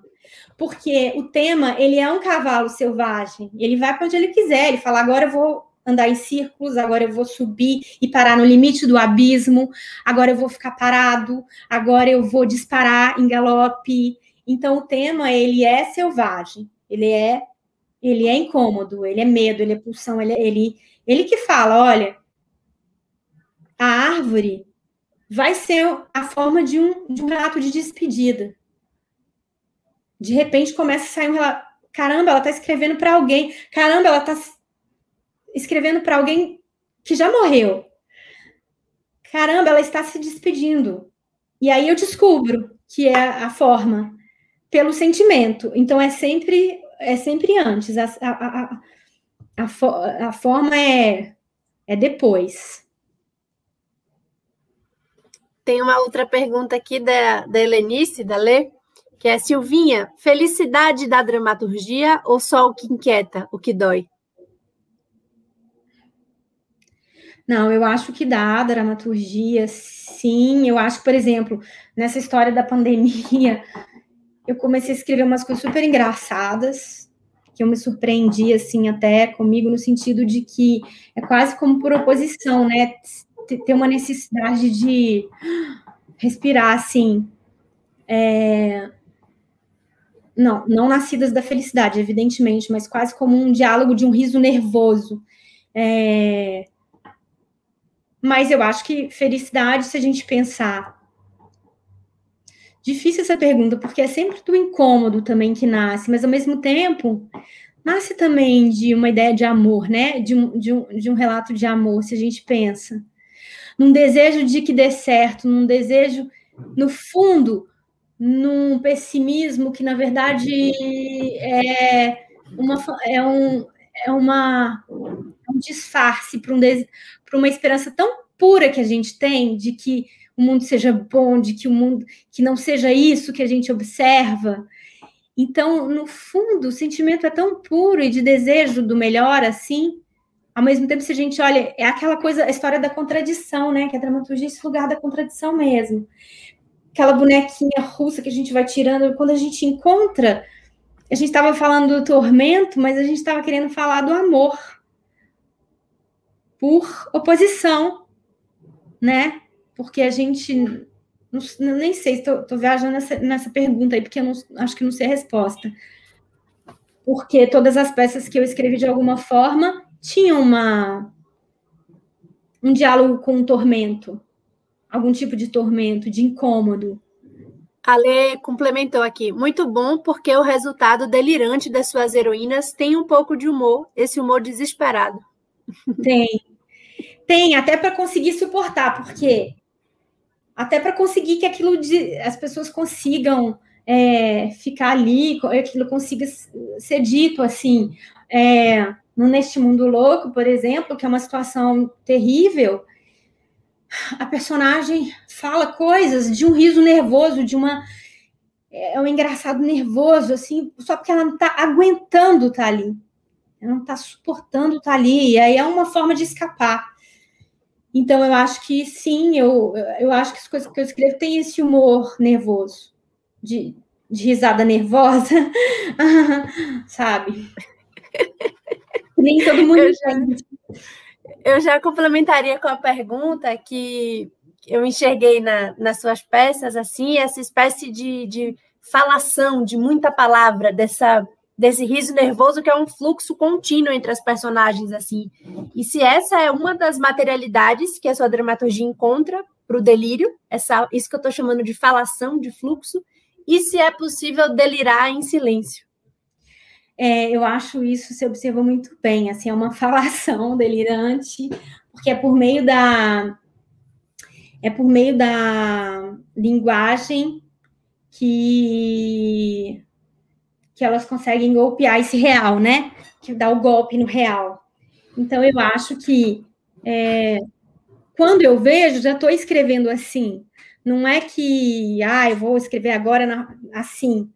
Mas, como eu disse lá, eu, eu entendi isso lá no CPT, então foi tão importante essa experiência de passar por um núcleo de pesquisa, por um núcleo de experiência onde eu podia errar muito, onde eu podia ver o que funcionava, o que não funcionava, e eu vi que os tipos de peça que eu escrevo não funcionam muito, em geral, no modo realista, né, no modo, num jeito muito natural de dizer, assim, é preciso ter um lugar uh, estranho, é é, é, um lugar exagerado, talvez, não sei, não sei dizer, expressionista, talvez, onde essa fala em fluxo é, possa possa cavalgar livremente, ser livre para ser colocada.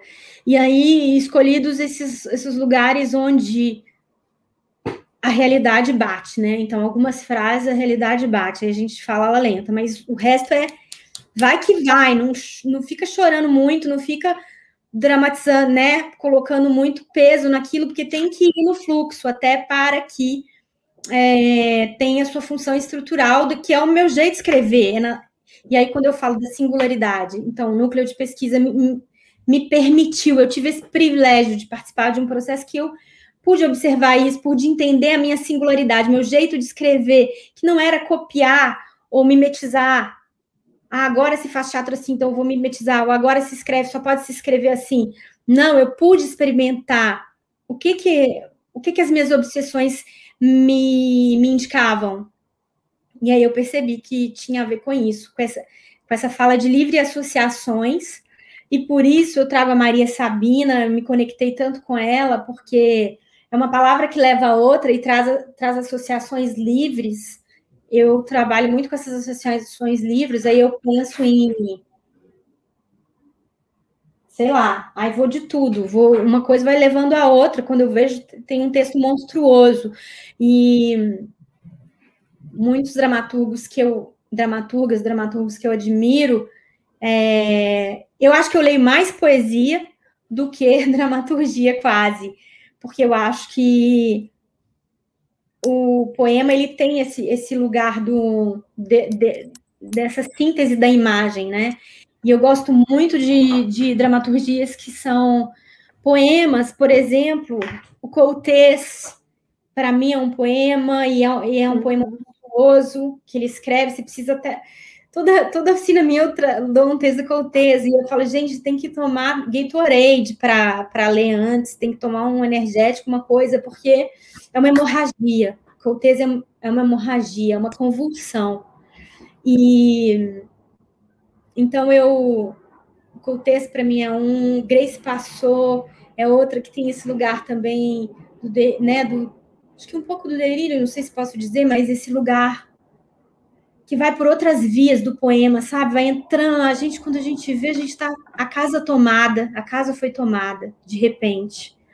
É, Ave Terrena também é uma poeta também que traz a, a poesia também para o que escreve.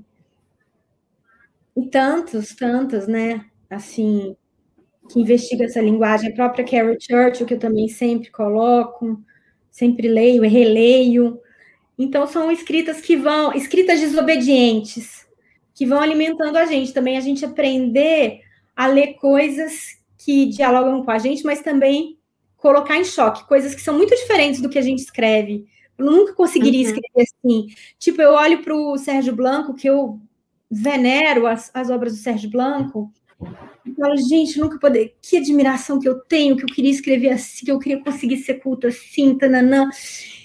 Ao mesmo tempo, aquilo me provoca por, por oposição, assim, sabe?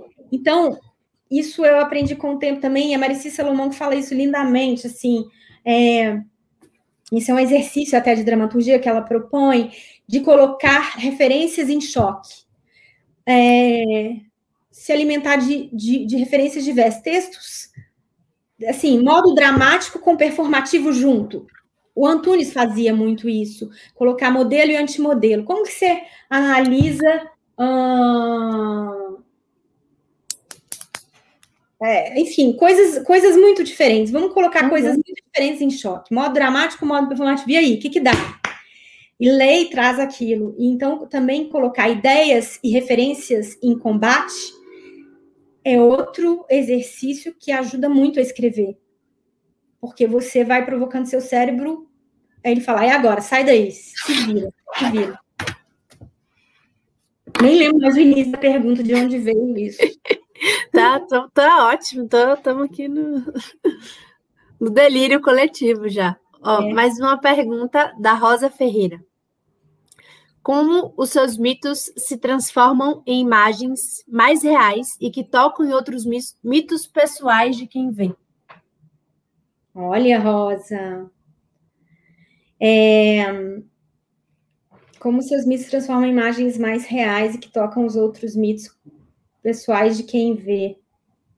Então, isso que eu achei muito interessante ao reler o Campbell agora, que eu percebi que tá dentro da gente, né? Assim, e por que, que alguns mitos tocam mais a gente do que outros? Porque talvez, por exemplo, do Chapeuzinho, eu percebi que está um pouco presente para mim essa imagem, ou da Diana, ou tantos outros, né? Estou citando só dois aqui porque foi isso que eu dei exemplo, mas é, buscar o sentimento comum ancestral que o mito traz, que o mito contém, que o mito que fez com que ele atravessasse os séculos, porque ele fala de um sentimento que é, continua na humanidade, né? Então, de repente, e aí tem a ver com aquele mergulho profundo, né, que o Antunes fala, na verdade, que é o mais difícil para escrever, porque nem sempre a gente tem energia para fazer esse mergulho, para enfrentar o lobo, olhar ele sem desviar os olhos. Uhum. Nem sempre, nem sempre eu tenho energia. Às vezes eu fico super alienada. Mas quando, quando escrever, quando se propor a escrever, tentar fazer esse exercício da profundidade. Porque é nesse lugar mais profundo que a gente vai com, encontrar esse sentimento ancestral, que é meu, mas que é seu também, que era 100 anos atrás e que era mil anos atrás também comum. E eu acho que os mitos, a beleza dos mitos é que eles falam disso. E a beleza do trabalho do Campbell é ele reunir todas esses todas as histórias e falar, ó, tá vendo? Tem aqui isso que você está sentindo agora, tem aqui. Tá vendo aqui, ó? Tá sentindo aí? Tem aqui. Tem aqui. Tem aqui. Tem aqui. Então é isso que eu acho que reler isso me, me fez com outra maturidade, sabe? Reler sem passar sandal, porque não pode estar na praia, porque não pode. Reler sem sandal, sem o cheiro de sandal, me fez ver também, de forma mais crua também, de como foi útil para mim ter lido Campbell e como aquilo criou um substrato abstrato para mim, da qual eu não sabia verbalizar, mas com substrato abstrato que me alimentou ao longo de todos esses anos e que agora relendo eu posso um pouco dialogar com eles, criticá-los e ao mesmo tempo é, me alimentar deles, né? Poxa, Silvinha, muito obrigada. Estamos chegando no fim aqui do nosso encontro. Foram-se ah, duas horas, passou já? muito rápido. Eu achei que eram três, gente. Eu estava muito louca achando que eram três. Eu falei, não, vai... não são duas. Na minha cabeça ficaram três horas, eu já estava nervosa. Se você clicar aqui do lado, tem o chat e comentário. Você consegue ver tudo que o pessoal estava comentando, mandando coração, agradecendo. Isso né? no YouTube? Não, aqui mesmo na página. Ai, faço comments. Ah, tá, gente. Isso. Todos vocês estão me sentindo falando sozinha. Ai, tô vendo que tem todo mundo. A Denise do Té. Deixa eu só falar com ela, porque é muita saudade que dá das pessoas, né? A gente tem essa situação que a gente está vivendo. Sim. A Thaís, que eu não tinha visto, a Bruna já via, Denise da Luz, né? Denise, a gente ainda tem que se conhecer pessoalmente, né? Gente, quanta gente! Muitas pessoas, sim.